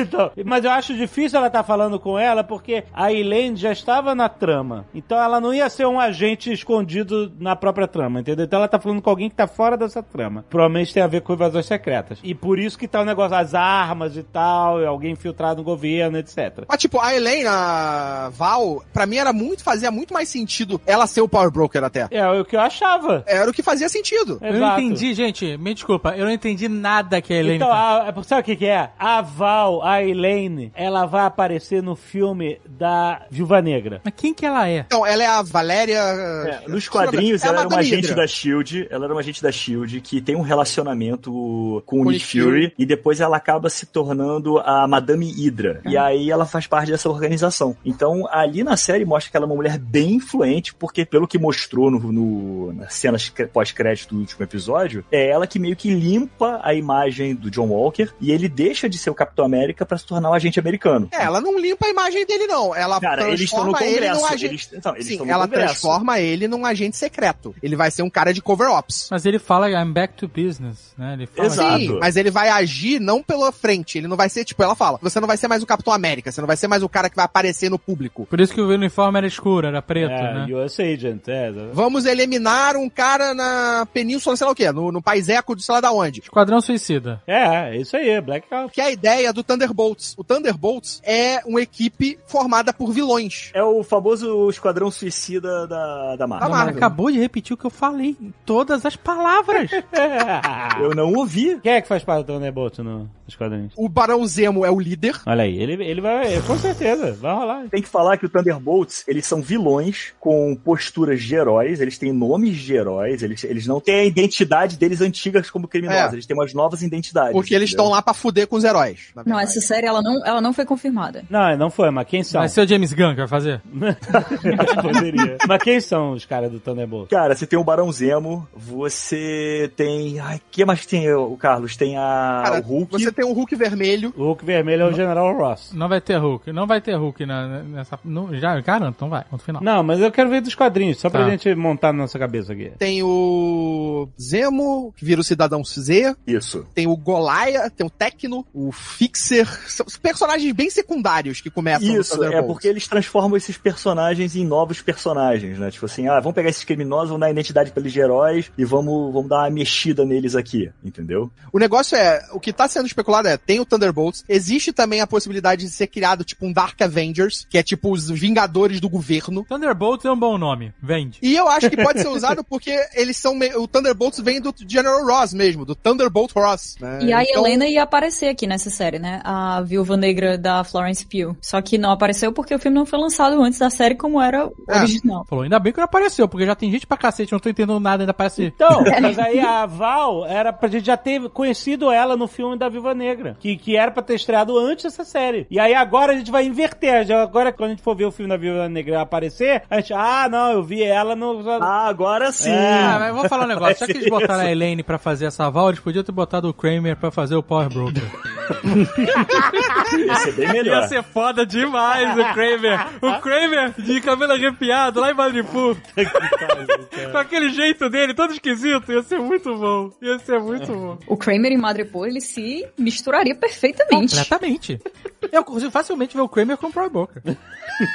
facilmente. I- Inclusive, Madripoor, qualquer um pode ser de Madripoor, porque não tem. Eles não especificaram como eles fizeram nos quadrinhos, né? Você vinha todo tipo de gente, de etnia, eles mudaram bastante o conceito da cidade, né? Assim, não porque eles não mostram nada de Madripoor. É, mostra muito pouco, mas é, as pessoas que ele mostram, porque, por exemplo, Madripoor tem o príncipe de Madripoor, né? O, o príncipe, ele cuida da cidade alta e da cidade baixa. É, é dividido bem assim. A cidade alta, tecnologia, século XXI. Cidade baixa é bem pobretão, sabe? ou menos É- na série é isso. E o que acontece? É o sul de Singapura, nos quadrinhos. Não, nos quadrinhos é fictício. Não, lógico que é fictício, mas é- a posição dele no- na, na cidade é uma ilha que fica ao sul de, de, Singapura. Ah, tá. E era onde todos aqueles piratas iam pra lá pra fazer ah, negócios, embarcações, tudo mais. mas tinha uma galera central lá, sabe? Que era a galera asiática. E- Eles é que são ah, dominantes É ali. eles mostraram tão pouca gente lá que. É, eles ser- mostram tudo, entendeu? É, é muito diversificado tudo, assim. Eu, Não, tem eu um senti falta de, ver uma né? coisa mais oriental ali. Pessoas. É, foi um Max Oh, mas peraí, dele. peraí, Rex. Eles não mostraram o supermercado de Madripoor pra você ver as pessoas que moram lá de verdade. A gente tá vendo a boate, tá vendo... O apartamento Sabe- dela, que É. O bar A gente viu parte da rua e o par- apartamento da. E o bar, e o bar Cher e princesa. uma boate. É, e o bar É. princesa. Você vai pra Nova York e entra na Macy's, você vai ver tudo menos pessoal de Nova York. pra ver só brasileiro. Exato. Você vai falar, caraca, só tem brasileiro em Nova York. A máfia é mais oriental de lá. Eu senti um pouco de falta disso. Cara, mas a gente não viu a máfia de lá, a gente só viu um grupo. Exato, a gente viu só a Peggy Carter, cara. De um A gente viu a máfia, era uma loura. O que, olha, o que eu achava porque eu tô achando que o. o... Tinha aqueles motoqueiros aqui, foi maneiro os motoqueiros de Madripoor. foi bem Akira aquilo, achei foda. Foi muito Akira. Nossa, foi muito. Eu queria muito essa série do Wolverine e Madripoor.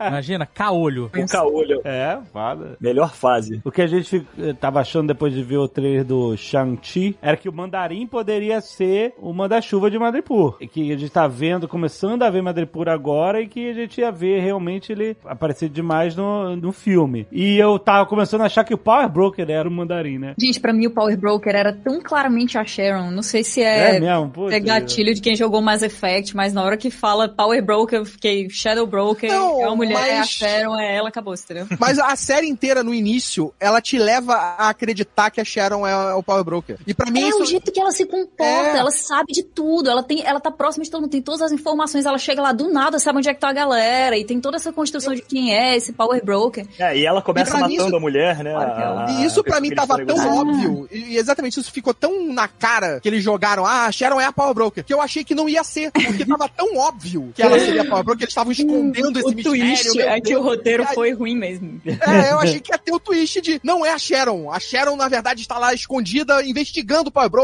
Ou é uma agente dupla. Sei lá, ia ter qualquer outra coisa que não fosse o óbvio que eles me contaram desde o início. Porque desde o início é a Sharon o Power Broker. O que não faz sentido, porque ela entrega o cientista que eles estavam querendo. E aí o caralho, por quê? E é o mesmo cientista que ela, tem que precisa. despistar, tem que despistar ali, pô. Ela não precisava nem ter aparecido. Ela só precisava ter tirado o cientista de onde estava escondido ele e acabou. Eles não queriam achar. Até eu queria aquele cientista. Foi ela que levou eles no cientista? Foi. Foi, foi Foi. ela. Foi. Foi ela. Ela, ela consegue, entre aspas, na festa a informação e aí ela leva eles lá. Mas faz sentido isso? O que não faz sentido, porque ela quer entregar os cientistas ao mesmo tempo que ela quer o soro dos super soldados que a garota roubou, que ela tem um cara que é capaz de fazer. Então, teoricamente, ela teria que proteger aquele cara até o final, entendeu? Já que pra ela, Aham, aquele cara é importante. Eu achei tudo muito confuso, eu ficava só me pegando em coisas mais palpáveis, sabe? Assim, eu olhava, olha o Bar Princesa, a gente sabe quem tá lá dentro.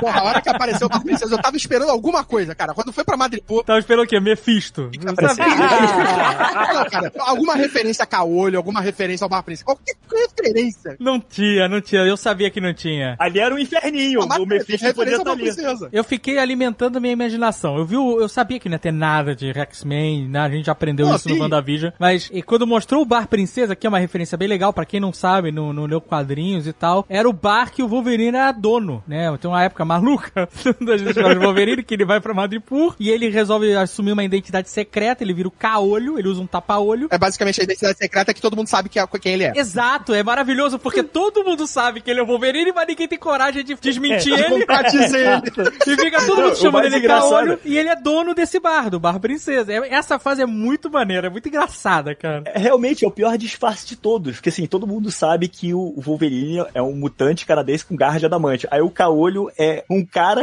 de tapa-olho com garra de adamante. Ou seja, Com o mesmo cabelo, ele não muda nem o cabelo. tá estranho. Será que é ele? Pode ser o primo, né? E a gente vê lá na série que o pessoal conhece a cara do pessoal, né? Porque eles andam pelo mundo inteiro e todo mundo sabe quem são todos os Avengers. E tem uma história que é muito boa, que se passa nesse período da Segunda Guerra Mundial com o Capitão América e o Wolverine, porque a personagem da Viva Negra é um personagem que vem desde os anos 40, né? Na história da personagem. Que ela foi usada primeiro para ser feita num ritual, aí ela, eles enviam o Capitão América para se juntar com um grupo de... Os caras estavam escondidos em Madripoor, e ele se junta com o Wolverine sem garra de adamante, nem, nem garra de osso ele tinha, esse conceito ainda não existia. Ele só tinha regeneração. E aí eles salvam a Natasha de um ritual da Hydra. Então, quando você tem essa relação do Capitão América com o Wolverine nos quadrinhos, que vem desde a Segunda Guerra, então é uma pena você perder o Steve Rogers e a entrada do Wolverine no MCU agora, sem ter essa ligação deles que já vinha desde o tempo do Rolling, é, Howling Commandos, né? Que ele fazia parte. Que ele fazia parte de um grupo de destacamento militar Ah, mas já- que tinha uma galera de vários países. Mas não, não cabe mais isso na história, né? Não, não cabe mais. Pois é, é uma pena. Tá É mas que o Rex tá falando do MSU, que é Marvel isso- Series Universe. Não, mas é, é-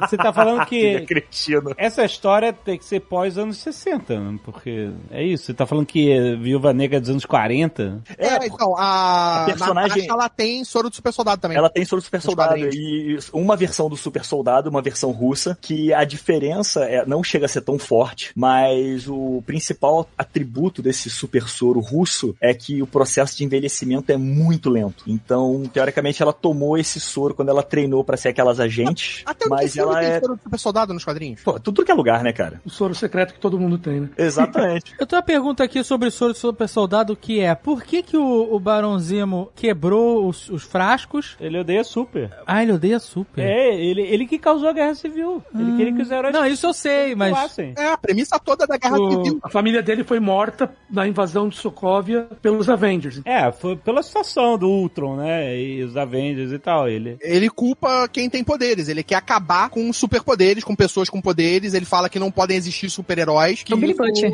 É, por que eu, ia falar isso? Por que ele não liga pro Billy Butcher, então? É, pois é. É, ajudar ele é o Billy Butcher do MCU. É, isso aí. I came for the love.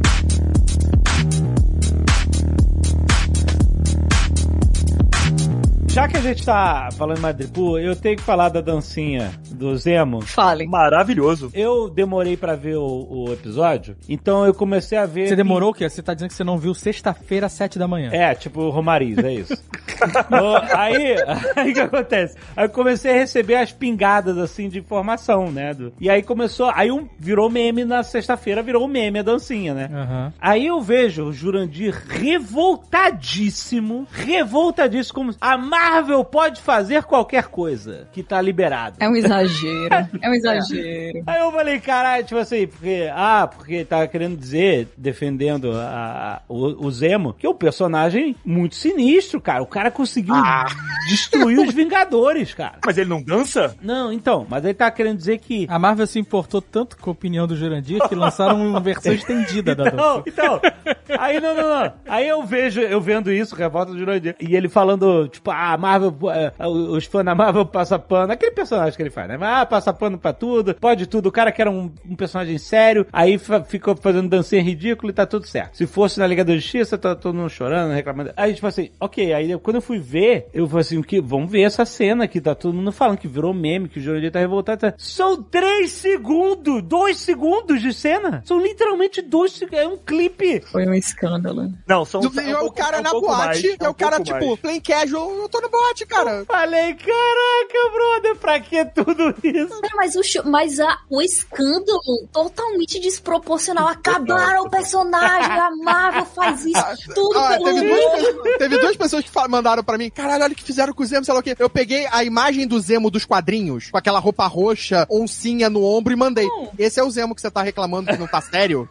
é, é- é esse o Zemo que você tá dizendo, ah, ele não pode Eu dançar só- porque ele é um personagem sério? Eu só me lembrei do Hit falando, You don't dance, you don't dance, you just move. Não, é porque essa galera nasceu. Qual é o nome da cidade lá do Footloose? Eles Ah. nasceram lá na cidade que não pode dançar, não pode ter música. Eu tava achando que realmente era uma cena muito ridícula dele dançando, tipo Homem-Aranha 3, sabe? Alguma coisa assim, mas, mas pô, foi, foi dois segundos. Não, Mas compararam, né? Teve muita gente que comparou. Disse, é a mesma coisa, é a mesma vibe, destruindo do mesmo jeito, incomoda do mesmo jeito. Não. Galera, caralho. Assim, eu acho que eu não me importo tanto com o Barão Zemo a esse ponto, de achar que ele tá Exato, exato. É, coisa. exato. E é uma cena tão grande que eu só fui ver a segunda vez que eu vi o episódio. tu tinha, Tu tinha piscado, né? Tu piscou nessa. Eu não viu. E, cara, o personagem, cara, sinceramente, eu gostei muito do ator. O ator ficou muito foda na série, como Zemo. Eu achei que foi, tipo, divertido pra caralho. Ele é um personagem que tá ali pra, tipo, ele, ele é quase um alívio cômico. Eu não gosto muito desse personagem Zemo, cara. Eu acho. Pô, cara, Ah, teve a cena da. Vem cá, te dá uma balinha. Nossa, eu e a Agatha rindo de chorar, levando o seu cara. O cara literalmente foi. Podiam isso cena. aí, hein? Dá uma balinha. Por cima isso aí. Estava ali. Pega aqui no meu saco.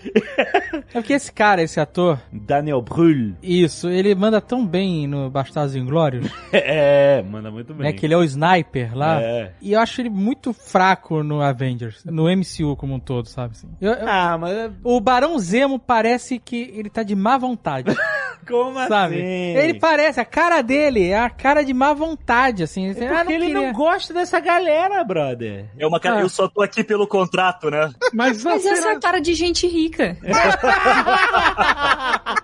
Tá, você tem um ponto, você tem um ponto. Tá lá. ele bebendo uísque na luta com as Dora Milaje. Foi muito boa a fuga dele. Cara, e tu vê que ele faz isso casualmente. Quando eles invadem a parada, tá todo mundo lá conversando, ele tá, tipo, procurando a arma, vai lá, achou a arma, esperou uma oportunidade oportunidade, pum, matou o cara. Aí ele tá lá, tá todo mundo brigando lá com a Carly, ele tá lá, achou a pegou a arma lá, foi pra onde a mulher tava indo, pum, atirou na Carly. Ele, ele, ele tá ali só pra causar esse caos. É, ele tá ali pra dar informações, na verdade, pra apresentar questionamentos que são importantes, né? Porque ele que fala coisa que a Carly é uma supremacista em, em potencial Sim, por causa e com- da história do soro do super soldado. E, é uma coisa compara os importante. Vingadores aos, aos nazistas. Sim, é uma coisa importante, porque essa é a visão que ele tem deles, né? Por causa do trauma, da família dele e Exato. tudo mais, que é o, o personagem que a gente conhecia lá do filme. E é todo um questionamento também pro Sam isso, porque o Sam usa as coisas que ele fala pra confrontar a Carly, né? Ele confronta a Carly com esse argumento. Ele se apresenta pro Sam, ele é o cara que meio que dá pro Sam a visão de que não querer ter o poder faz você ser a pessoa certa a ter o poder. É o Varys de novo, cara. Eu É. odeio ser a pessoa que traz Game of Thrones aqui. Na verdade, não odeio.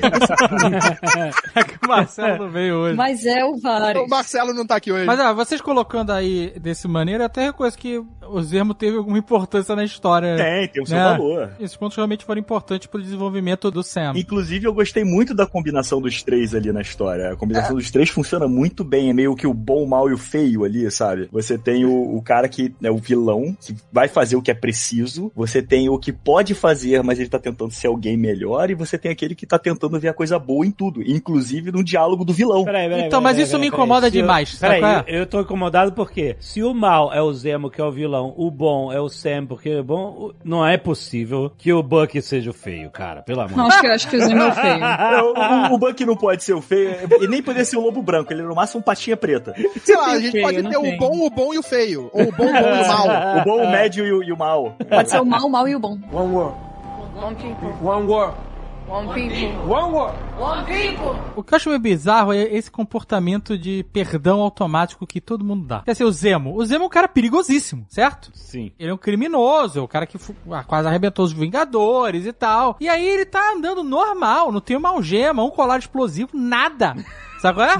Falta o colar explosivo. Porra, meu irmão, o cara fugiu porque não tinha ninguém olhando pra ele. Não, o Zemo foge o tempo inteiro. Toda hora, cadê o Zemo? Não tinha um localizador no cara, meu irmão. Nossa, ele é muito escorregadio. Na é, assim, eu entendo. Eu entendo que ah, a galera tava brigando e ele fugiu, mas foi. Foi três patetas aquilo ali. Mas se você sabe que esse cara é escorregadio, que ele é traiçoeiro, que ele é inteligente, você ma- mantém ele algemado. Exatamente. Ele tá completamente solto, deitadaço, travesseirinho, exato. bebendo É, uísque. ele foge várias vezes durante a série e de repente ele aparece. Olha, gente, eu não, eu não fui embora, não, tá? Eu tô aqui. É, porque o objetivo dele é matar a galera lá do Soro do Super Soldado. E ele tá usando os caras também pra isso. sim, sim. Ele É, tá se verdade, aproveitando ele- dos dois pra conseguir também o que Pra ele conseguir quer. isso. Cara, isso pra mim tá muito zoado, sabe por quê? Se o problema deles são heróis, e ele tem essa luta pra acabar com os heróis, tipo Billy Butcher. Não são só os heróis, é pessoas com superpoder. Mas ao mesmo tempo que ele quer matar os, os apátridas, ele também tem que querer matar o Buck e o Sam. Não, o Sam não, o tem Sam- superpoder. O Terry não É, Não, porque tem tanto o. Sam quanto o Buck são contra esse negócio de fazer super soldados. Tanto é que tem aquela cena que o Sam fala, né? Que se ele tivesse acesso ao soro. Mas o Buck é super soldado. Não, mas olha só, o Buck Ah, mas ele aí- se tornou um super soldado contra a vontade dele. Ele foi transformado numa arma. E é aquilo. E o No mo- Sam, ele respeita que só existiu um Capitão América. Ah, peraí, mas você tá dizendo que o Barão Zemo só mata quem quer ser super-herói. Quem não escolheu, então, ah, o Homem-Aranha tá tranquilo porque não escolheu ser super-herói. Não, não, Exato, não. já que Ele eles têm poderes. provável- Não, não, não, não.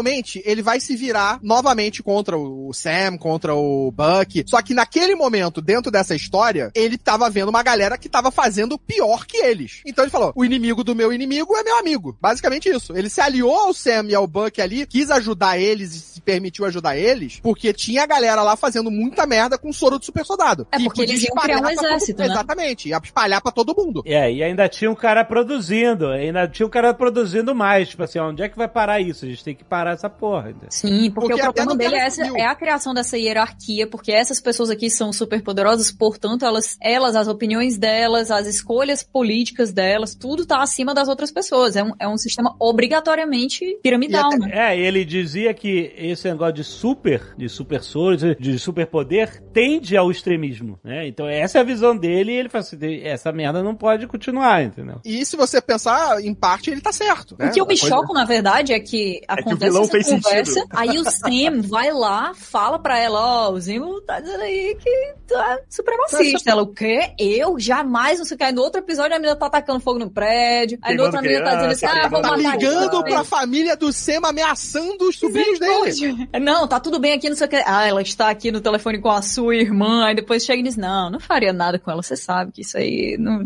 eu jamais faria isso. aí no outro eu só, episódio eu só ameacei gente. sua família, é. No outro episódio tá atacando fogo no carro com os caras dentro. Tacando fogo e dizendo assim, é, isso aí a- acontece. Aí depois de dois episódios ela tava, não, qualquer coisa a gente mata aí a galera que tá presa, não tem problema, né? Cujo que Afinal, personagemzinho é a nossa ruim. luta. Não, ela se tornou aquilo que todo Personagemzinha mundo ruim. sabia que ela ia virar. Não, mas Só o for- Sam esperava tentar transformar ela em outra coisa, mas ela... chatinha Mas é- demais. Mas é que eu vejo ela falando a mesma coisa que ela falou, a mesma coisa que o senador falou depois. Ah, o exército vai entrar e vai tirar todo mundo Sim. dos campos de concentração. Exatamente. Então, assim, pra mim, o fato dela falar essa coisa é uma comparação com o que o senador tá dizendo. É, a violência está acontecia dos dois lados e a gente só considera um falando que é Que é- terrorista. Que é o que o Pra Sam mim, o fala. problema que foi, é o que o pra Sam mim, o fala. problema né? foi o casting ali. Não, eu não consigo comprar aquela menina como líder, como alguém que todo Exato. mundo para pra escutar. Ela não tem postura. Aí eu acho que foi de novo o não problema da gente não ter visto direito esse plot. É, pois é. Se você for ver todos É, os talvez. plots, a gente consegue traçar todos eles e traçar uma relação direta com o Sam, com a jornada do Sam, principalmente com a jornada do Sam. Do Buck é, é paralelo a isso, a tudo isso. Porque ela parece que não.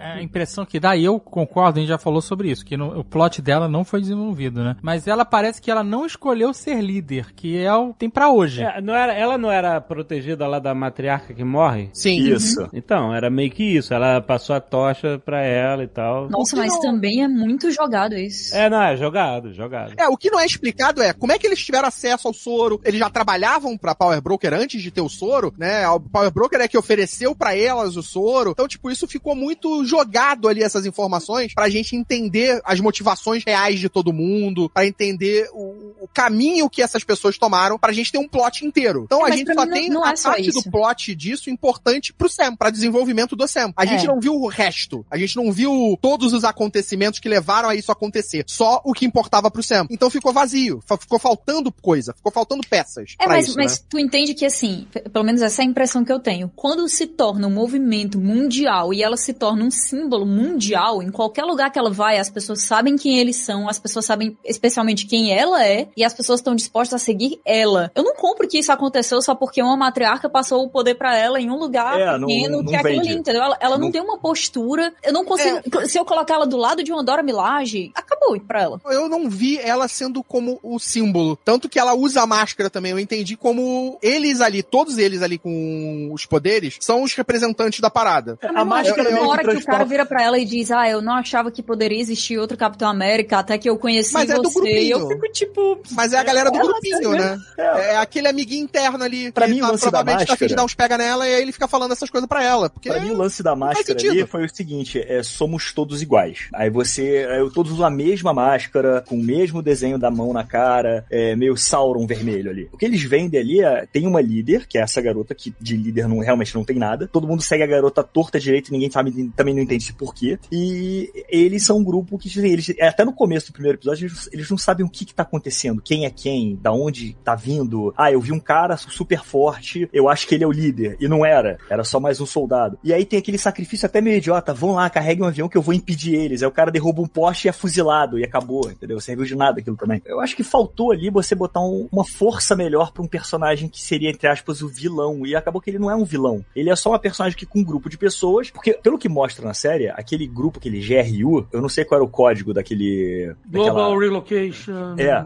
Eu esqueci qual que é a última letra. Então, esse lugar, pelo que mostra, não é uma fachada, é uma, é uma organização de. É oficial. de- oficial de ajuda às pessoas a se relocarem, que não sei o quê. Então, pro resto do mundo, aquela galera tá tentando fazer um bem. Mas então, mas pelo que eu entendi, e eu, e eu achei confuso na, na, na série, esses caras são tipo uma ONU, uma, né, de vários países, não é ONU, né, mas é, um, É, é, vários é isso. governos de vários países diferentes têm seus representantes lá pra decidir o que vão fazer em relação a essas pessoas É, um- que estão expatriadas, vamos dizer assim. Exato. E aí. É, e o que E eles aí estão elas, fazendo... então, e aí o que eles aí o que- fazem é atacam esses lugares, matam pessoas, roubam as coisas, porque eles falam eles roubam alimento, eles roubam os remédios que teoricamente iriam pra pessoas que estavam precisando. E aí na série o Sam descobre que não, que os caras só jogam as pessoas nos lugares e acabou, entendeu? Mas isso não é divulgado na, na- na mídia, não tem uma grande descoberta. né? Ah, é, e a organização que era pra ajudar não tá ajudando. Então a- acaba que no final das contas, o que ela fez ou o que eles tentam fazer não serve de nada, porque eles não provam que os caras são filhos da puta, todos eles são pegos, depois são mortos na explosão do, do velhinho. É que eu acho que o E que pro prova resto do que mundo, eles a são imagem que acontece é que eles são filhos da puta, eles são terroristas, Então, mas eles o resto do bandidos. mundo Acabou. sabe. O negócio aqui, isso é muito mal explicado, mas o resto do mundo com certeza sabe, não porque é explicado na TV, mas porque eles também estão vivendo a mesma situação que a gente vê aquela galera vivendo naquela organização. Isso. E é por Que eles isso que chegam lá e dizem assim, nós, nós não somos que eles refugiados. A gente tá esperando Sim, mas eles fazerem eles- alguma coisa, mas ninguém tá fazendo nada. Mas né? eles, pelo que eu entender, eles são apoiados pessoas que estão sofrendo porque foram as pessoas que sobreviveram. Não, Não, Ficaram. não, não, não, não, não, Por várias pessoas que ficaram e que voltaram por uma galera grande da população. Tanto Isso. que eles têm pessoas em qualquer ponto apoiam eles. É meio, meio,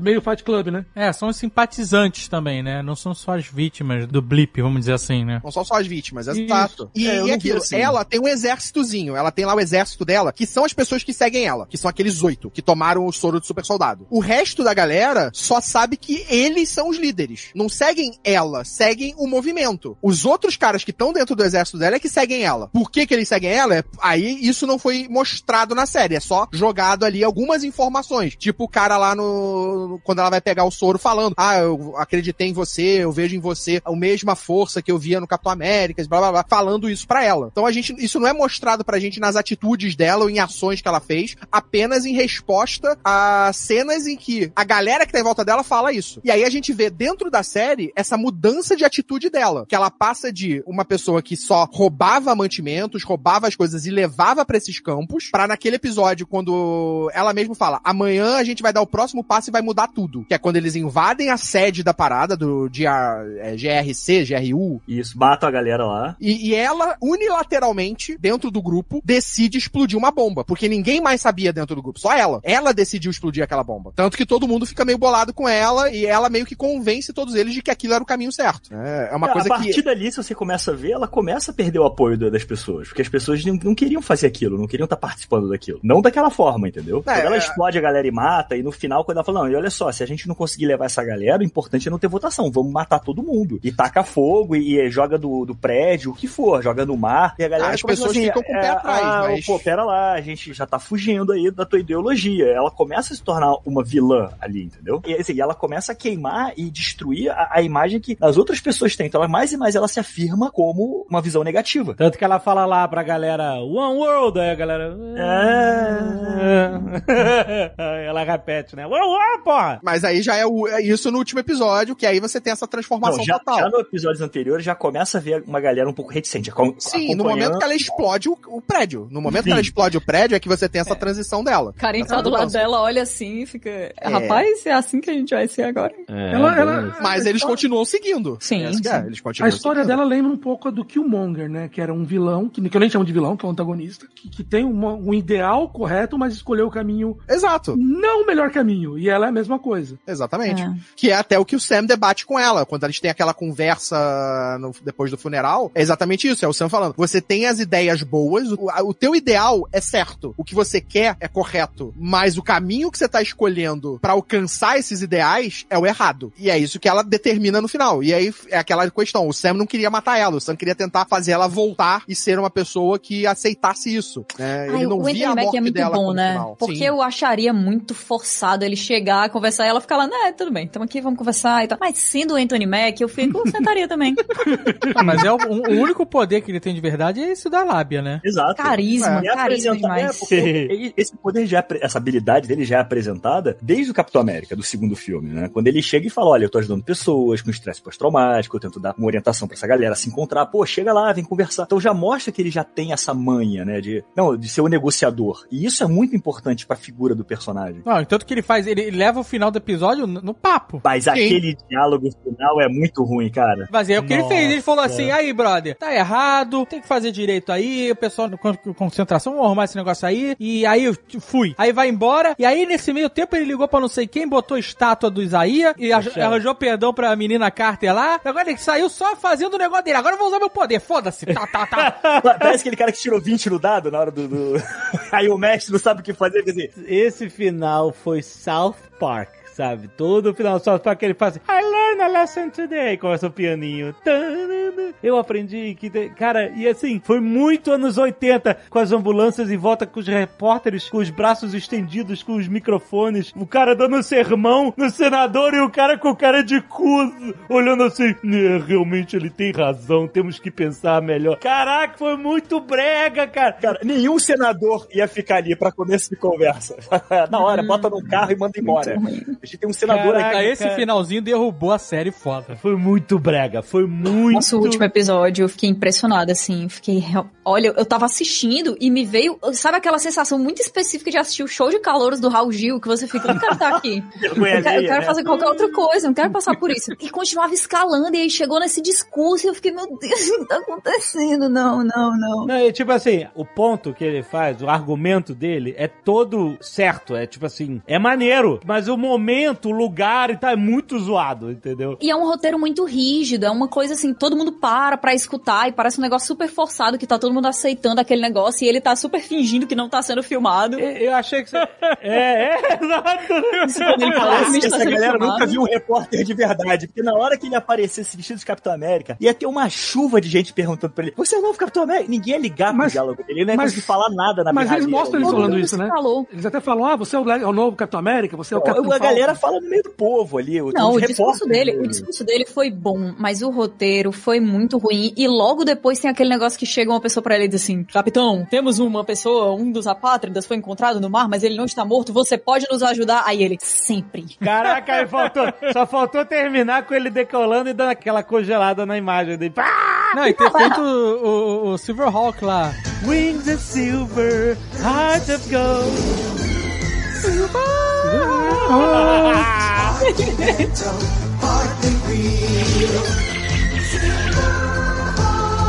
É, então, mas ó, eu acho que esse discurso tinha que ser dado, sei lá, na Assembleia da ONU, por exemplo. Exato. É muito mais foda, É tipo, é, é final do Duro de Matar, em vez das pessoas estarem salvando as- o pessoal do prédio, do avião, tá o John McClane dando discurso. Tem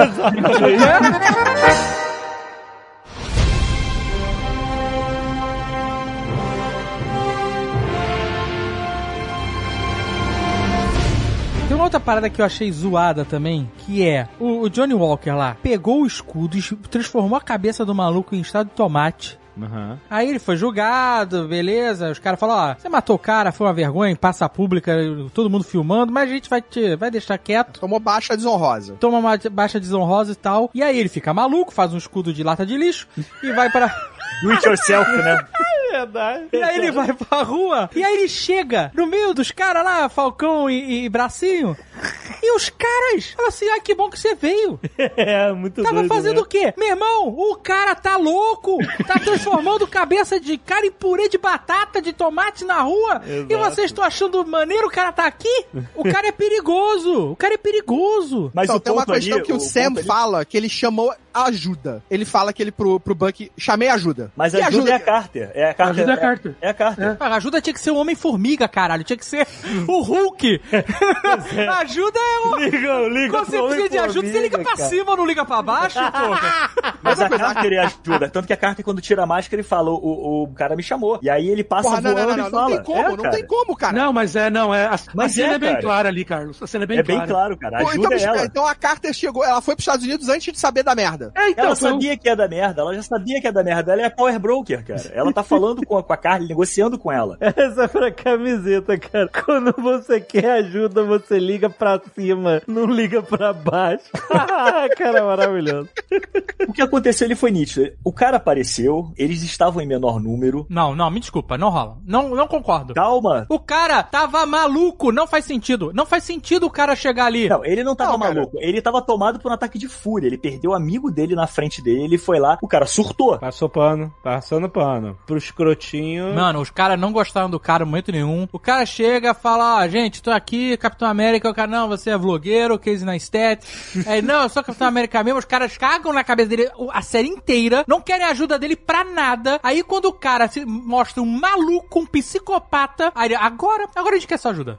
É, é estranho, é estranho. Eu não vejo estranho, porque o Sam, ele lidou, ele já ele lidou muito com esse tipo de gente em guerra. Tanto que quando o Walker aparece e eles meio que aceitam a ajuda dele, tem uma cena que eles estão andando juntos, que eles estão perseguindo a mulher, e ele olha pro Buck e, e fala assim, ó, fica de olho nele. E aí o Buck, não, pode deixar achar que eu tô com ele aqui. Ou seja, qualquer coisa eu consigo dar uma segurada nele. Não consegue, a gente sabe que não consegue. Não, ali é de super soldado pra super soldado, entendeu? E aí o Sam vai fazer outra coisa, eles se dividem ali. Então, quando o Sam vai ajudar um cara que tem estresse pós-traumático, ele não pega o cara e fala assim, vamos lá matar os, os a pátria, não. Ele pega assim e fala, senta aqui, respira nesse saco de papel. É isso que ele faz, tá? Conta seus dramas. Ele não pega o cara que tá birutinha matando gente e leva o cara pra ação, pô. Isso não faz sentido nenhum, cara. Assim, cara, mas antes eles tinham chamado o Zemo, né? Então talvez seja só mau gosto. Essa é a minha implicância com o perdão automático de tudo, entendeu? O Barão Zimo tocou o zaralho, fez mó merda, os caras andam com o cara, não tem uma algema, não tem nada, não. um, uma coleira, nada pra segurar o cara. Aí, esse Johnny Walker é a mesma coisa. O cara tá piradinho, eles pegam o cara, pegam a ajuda do cara, e no final não faz diferença nenhuma, porque o cara segura lá o, o carro pra, né, ele tem um dilema moral, mata os caras ou segura aqui e salva as pessoas? Ele resolve salvar as pessoas, não adianta nada, não salva ninguém, aí vem o, o Falcão e salva os caras no final das contas. É, porque o herói tem que ser o Falcão, né? Porque, assim, ele tava segurando o carro, ele tava conseguindo puxar o carro. Aí vem os soldados e cai na porrada com ele. Aí ele perde o controle e o negócio cai. Aí, o, como o Falcão tem que ser o herói, é ele que acaba salvando. Mas ele fez uma atitude boa ali, entendeu? Ele, ele tentou. É, Sei lá. Eles, eles querem deixar o, o, o agente americano como um anti-herói, assim, um cara meio que não é um vilão, certo? Ele é um cara escroto, mas. Porque o agente americano dos quadrinhos, ele nunca foi vilão. Ele era, ele tinha uma pegada anti-herói, ele chegou a fazer parte da costa leste dos Vingadores, depois que ele deixou de ser Capitão América pra se tornar agente americano, aí vem sim o conceito do uniforme preto e tudo mais, mas ele não é vilão, ele nunca foi vilão. Então, Mas o aqui que- ele também não. Assim, é, né? ele, ele também não é. Ali Ele se um... torna, mas é porque quando tem todo aquela reunião, que ele é realmente expulso do exército e tudo mais, ele fala isso, ele diz, eu só fiz o que vocês me ensinaram e eu só fiz o que vocês me mandaram. Na verdade, ele tá o tempo inteiro falando sobre isso, né? Sobre como foram terríveis as coisas que ele teve que fazer no Afeganistão,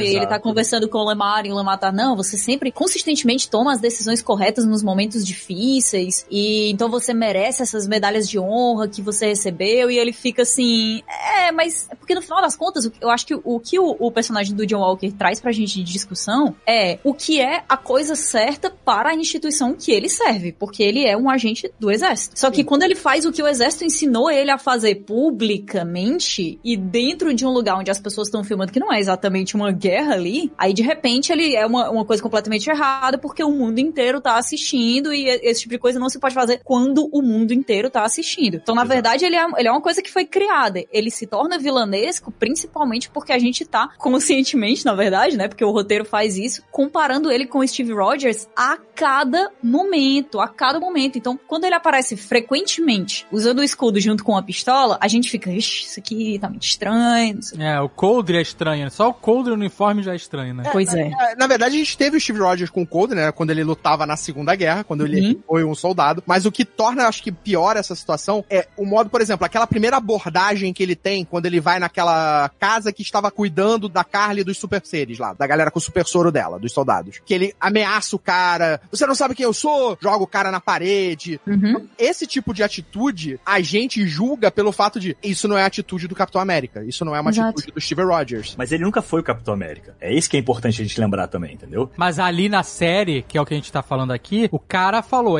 esse é o novo Capitão América. E ele aparece lá com aquele queixinho de queijo na stat dele. E todo mundo bate palma, tinha três pessoas ali, mas todo mundo bate palma e fala: ah, Capitão América, tá certo, beleza. E desde o primeiro episódio a gente vê que ele tem esse conflito, porque quando ele tá ali no, no locker do colégio dele, que ele olha pro colégio, ele fala: caramba, será que eu mereço isso? Ele mesmo se questiona, porque ele mesmo sabe o passado que ele tem. E um detalhe interessante Mas do uniforme dele é que falta exemplo- o branco no uniforme dele. Se reparar, o uniforme dele é azul e vermelho. Falta Mas, o cara, branco no uniforme. não e só o ele conceito se do. Não, calma. E o conceito do uniforme branco é pureza na bandeira Cara, americana. mas então não é só legal. ele questiona. O, o Sam se questiona se ele Todo merece mundo se ser o questiona. Todo mundo se Exatamente. questiona. Então, é um questionamento constante na série isso. Só que, de um lado, a gente tem o Sam, que é a pessoa, a princípio, certa a usar esse manto, porque ele segue os ideais que, a princípio, foram colocados nesse manto pelo Steve Rogers, enquanto ele não segue esses ideais. Ele tem a visão militar da coisa. Então, ele é o Capitão América, mas ele é o Capitão América militar errado. Eu não digo essa- errado, ele é o Capitão América militar, ponto. É o cara que vai fazer tudo que o governo americano vai pedir pra ele fazer e que o Steve Rogers questionava. Por isso, errado. Entendeu? Não é o conceito de errado, é o, que, é o conceito de domado, eu diria. Entendeu? É o cara que vai fazer e não vai questionar. O Capitão América questionava o governo, ele virou as costas pro governo, ele tirou a estrela branca do peito, sabe? Ele devolveu o escudo, sabe? É, eu acho que isso é uma das grandes coisas, assim, do início dessa série. Eu acho que deveria ter tido uma explicação um pouquinho maior. Que eu sei que o Sam tá sentindo uma pressão muito grande por ele ter que ser a pessoa responsável por esse escudo, que é o manto do Capitão América. Todo mundo tá esperando aquilo ali dele, mas eu não consigo comprar que ele vai, depois de chegar pro Steve e dizer assim, eu vou fazer o meu melhor e segurar o escudo dele, que é a última Chega coisa que a o gente viu escudo. dele, a gente, ele pega e diz Então, assim, não, mas- quer saber, não vai dar, Mas eu vou é fazer a- assim, eu vou entregar para o governo. ele entregou pro Museu Smithsonian, né? É, mas a questão que é ali, eu acho que isso pega, não era só a questão, ele tinha todas essas dúvidas, porque ele, sendo um negro, ele não conseguia ver o Capitão América sendo um negro. Então, ele não conseguia se enxergar. Por isso que eles falam, ele não era o cara loiro, de olho azul, igual o Steve Rogers. Ele era um preto americano, um afro-americano, e ele não se enxergava como Capitão América por causa disso. Isso é bem, acho que assim, a série, nas discussões com a Isaiah Bradley e tudo, deixa bem claro isso. Ele não conseguia se enxergar como Capitão América, e o Steve Rogers, quando ele, no final, no, no penúltimo episódio, o Buck fala pra ele, ah, quando o Steve me falou que ele queria te passar, nem eu nem ele conseguimos entender qual seria o peso disso pra você. É o que ele tá dizendo. Eles não tinham pensado na questão racial que se envolvia por trás. É muito fácil pro Steve Rogers, pro Johnny Walker se tornarem Capitão América, mas pra um preto nos Estados Unidos é impensável. E o Isaiah Bradley, ele apareceu pela primeira vez em 2003, numa série chamada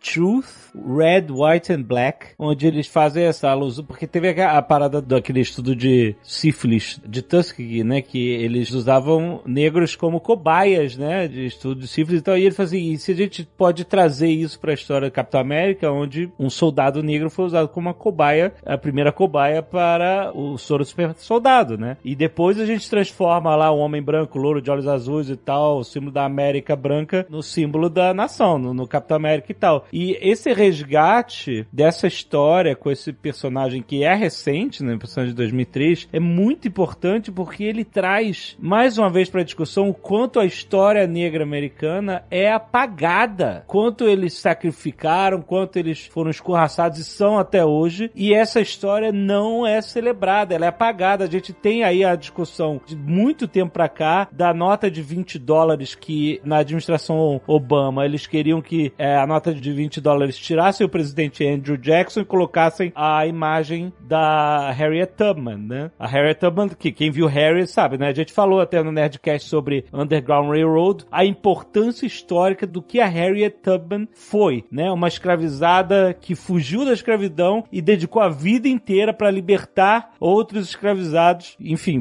dedicou a vida a isso, a, a causa da abolição e de tornar pessoas livres, né? E o quanto essa história é apagada, o quanto essa história é mais importante do que de um presidente branco, Andrew Jackson, o que, o que seja, né? Enfim, a- e essa, essa história ficou em discussão porque a, administração Trump botou um peso em cima dessa parada, da nota de 20 dólares, aí agora ah, na nova administração eles querem voltar com isso e tal, não sei o quê. E trazer isso pra história em quadrinhos, principalmente pra esse hall de personagens brancos que existem na era de ouro dos quadrinhos, na era, né, de prata, inclusive e tal, enfim, toda, na Marvel e DC, etc. Trazer essa importância de dizer, olha só, aqui também tem uma história negra que foi apagada. E olha como ela é importante, olha os sacrifícios que eles passaram, né? Tipo, eu achei incrível. Essa parte do Isaiah, ele fala que ele foi o único que sobreviveu, né? Porque ele falou que o batalhão dele inteiro passou por experimento e ele foi o único que sobreviveu, que deu certo. E aí usaram ele de cobaia, não é isso que eles apresentam na Isso, história? que eles testaram em vários, e daí todos começaram a morrer, daí ele foi o único que funcionou. Daí, como ele resgatou alguns caras e cumpriu ordens, e até que você pega que é engraçado a comparação com o Johnny Walker, ele, pra salvar os colegas, descumpriu ordens e ficou preso por 30 anos. O Walker descumpriu ordens e foi só foi mandado pra casa, não aconteceu nada, né? Então, até esses pesos eles mostram de uma maneira diferente na série. Sim. Eu acho que o Sam fala isso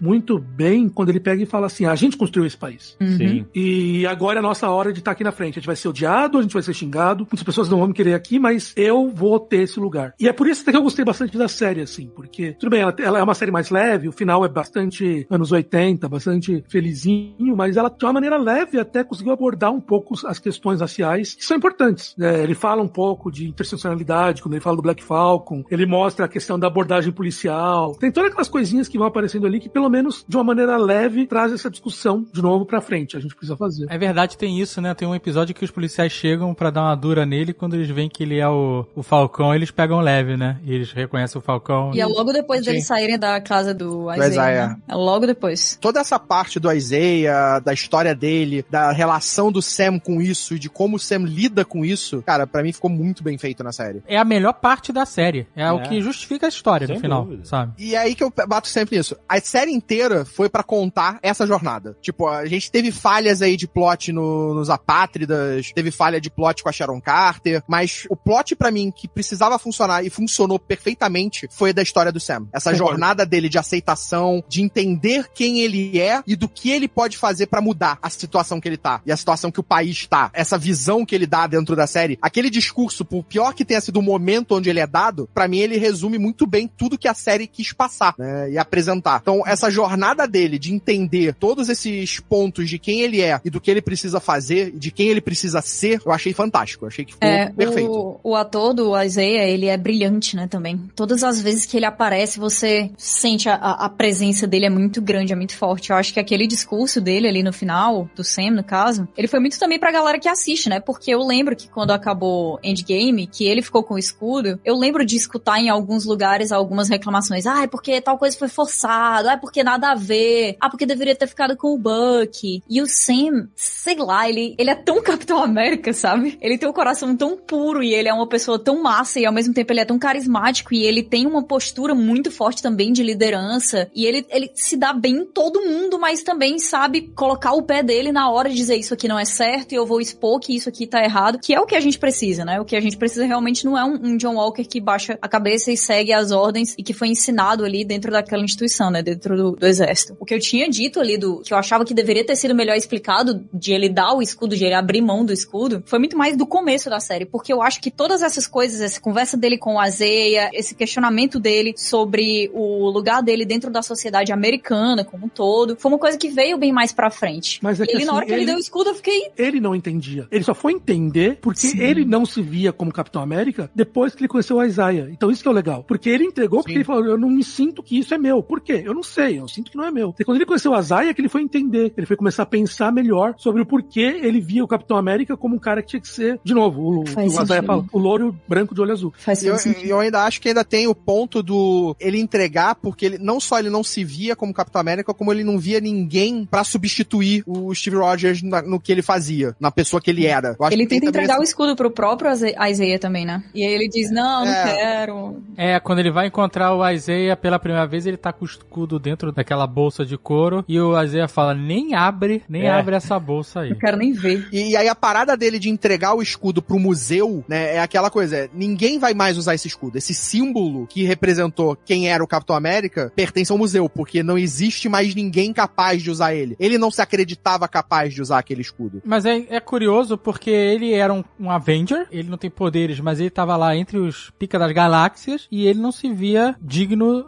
de ser o Capitão América. No final ele fala, eu sou o Capitão América. O que que mudou aí? Quando ele conheceu o Isaiah, ele foi entender mais, ele foi pensar sobre todo aqui, tipo, o primeiro, não o primeiro, mas existia um outro super soldado, logo depois do Steve, que fez coisas incríveis, lutou com, com o soldado invernal, e ninguém falava dele. E a partir desse momento que ele começou a, entender um pouco melhor o porquê ele tinha esse receio de se mostrar, que ele não se enxergava só também, porque ele respeitava o Steve e tudo, mas porque ele tinha um preconceito do que que era ser americano, do que que era ser o símbolo dos Estados Unidos. Como se ele não fizesse parte, né? Isso. Tem uma frase que o Isaiah fala que é nenhum negro de respeito aceitaria ser o Capitão América. Porque essa é uma visão de, tipo assim, ah, essa América que nos escorraçou a vida inteira, a gente não quer representar isso. Essa era a visão dele, né? Isso, mas o Sam, que era o cara que era extremamente pra frente, que ele até brinca assim, ah, você, you're special kids, que ele fala no final, né? Não é nenhum Mandela, não é nenhum Martin muito Luther bom, King, mas Martin você é especial. E nem o Porque então ele falou assim, ele, ele conseguiu lutar contra esse respeito que nenhum negro teria de, de querer pegar esse símbolo pra ele e se colocou como ele, apesar de todas as reclamações que ele vai ter. E eles estavam falando um pouco ali com o público também, como a Kat falou, que o público reclamou do quando o Sam foi escolhido, e eles estavam falando pra ele, viu, por que vocês não aceitaram tanto ele? Qual que é a questão? É, eu acho que ele viu também que se ele pegasse esse símbolo, que é aqui o escudo, e entregasse assim, ah, eu, eu não sou digno disso, então toma aqui pra ser o símbolo de vocês, ninguém mais pode usar isso. Acho que meio que ficou subentendido ali, que o que vai acontecer é que quando chegar na mão das pessoas que têm poder, eles vão pegar aquele símbolo e eles vão usar para reforçar a mesma coisa, o mesmo sistema, a, coisa, a inércia. Vamos colocar outro cara branco, louro, do olho azul, que não tomou o soro super saudado aqui, mas não importa porque ele tem um espírito americano e ele vai ser o nosso novo Capitão América, né? No momento que ele abre mão desse símbolo por não se achar digno, ele coloca esse poder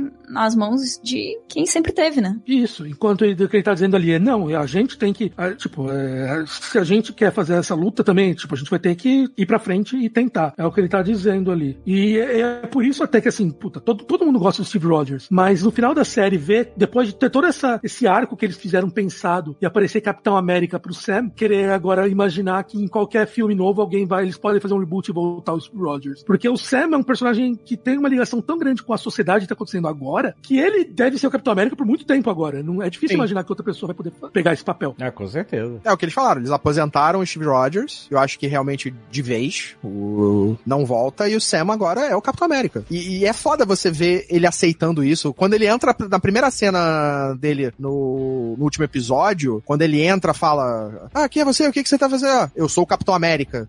Ah, arrepio. Porra, sem hesitação, direto. Ele aceitou que ele é esse cara. Ele aceitou, ele, ele vai lutar agora pra melhorar as paradas sendo o Capitão América. É, isso eu achei foda. Ele vai ter É. que ser um símbolo pra comunidade também, porque ele tá se colocando, de certa maneira, alinhado ao opressor ao tentar fazer isso. Que é a relação do próprio Isaiah quando ele fala sobre o não usar o uniforme, né? É. E, e o Isaiah também é aquele personagem que já tá num limite no qual ele não vê melhora, né? Ele já tomou tanta porrada, ele já foi tão oprimido, destruído, que ele não vê uma resposta de futuro, de possibilidades de melhora. E aí ele tem esse fio de esperança no final dado pelo Sam. O Sam meio que reacende um- uma possibilidade de esperança pro próprio Isaiah, né? De, de voltar a ter uma vida. Porque ali basicamente ele tinha desistido, até de viver. É porque, como o Alexandre falou ali, ele foi apagado, né? Pagar, é, totalmente. Pagar da história, né? Isso. Ele continua, provavelmente ele continua apagado, né? Ele não, ele, porque ele continua dado como morto, mas ele vê que agora vão lembrar dele, pelo menos. E o nome dele vai estar na história, como um dos primeiros super soldados. É, ali, aquele final foi muito significativo. Aquele abraço dele foi muito legal. É muito legal quando aquilo ali acontece. O abraço dele foi realmente muito emocionante. Eu até brinquei mais cedo, eu falei, pô, eu tinha gostado da série.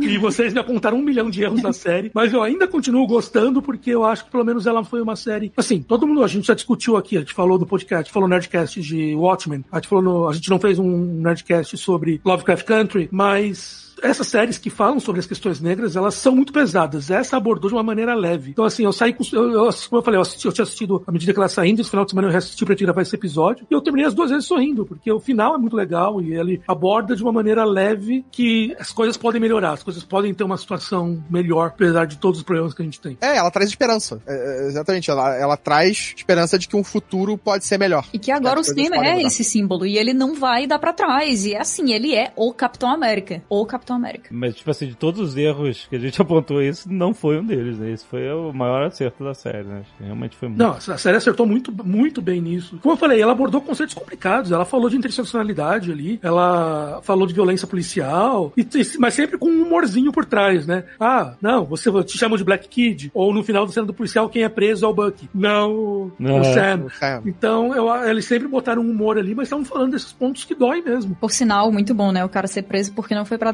terapia e isso deveria ser constante.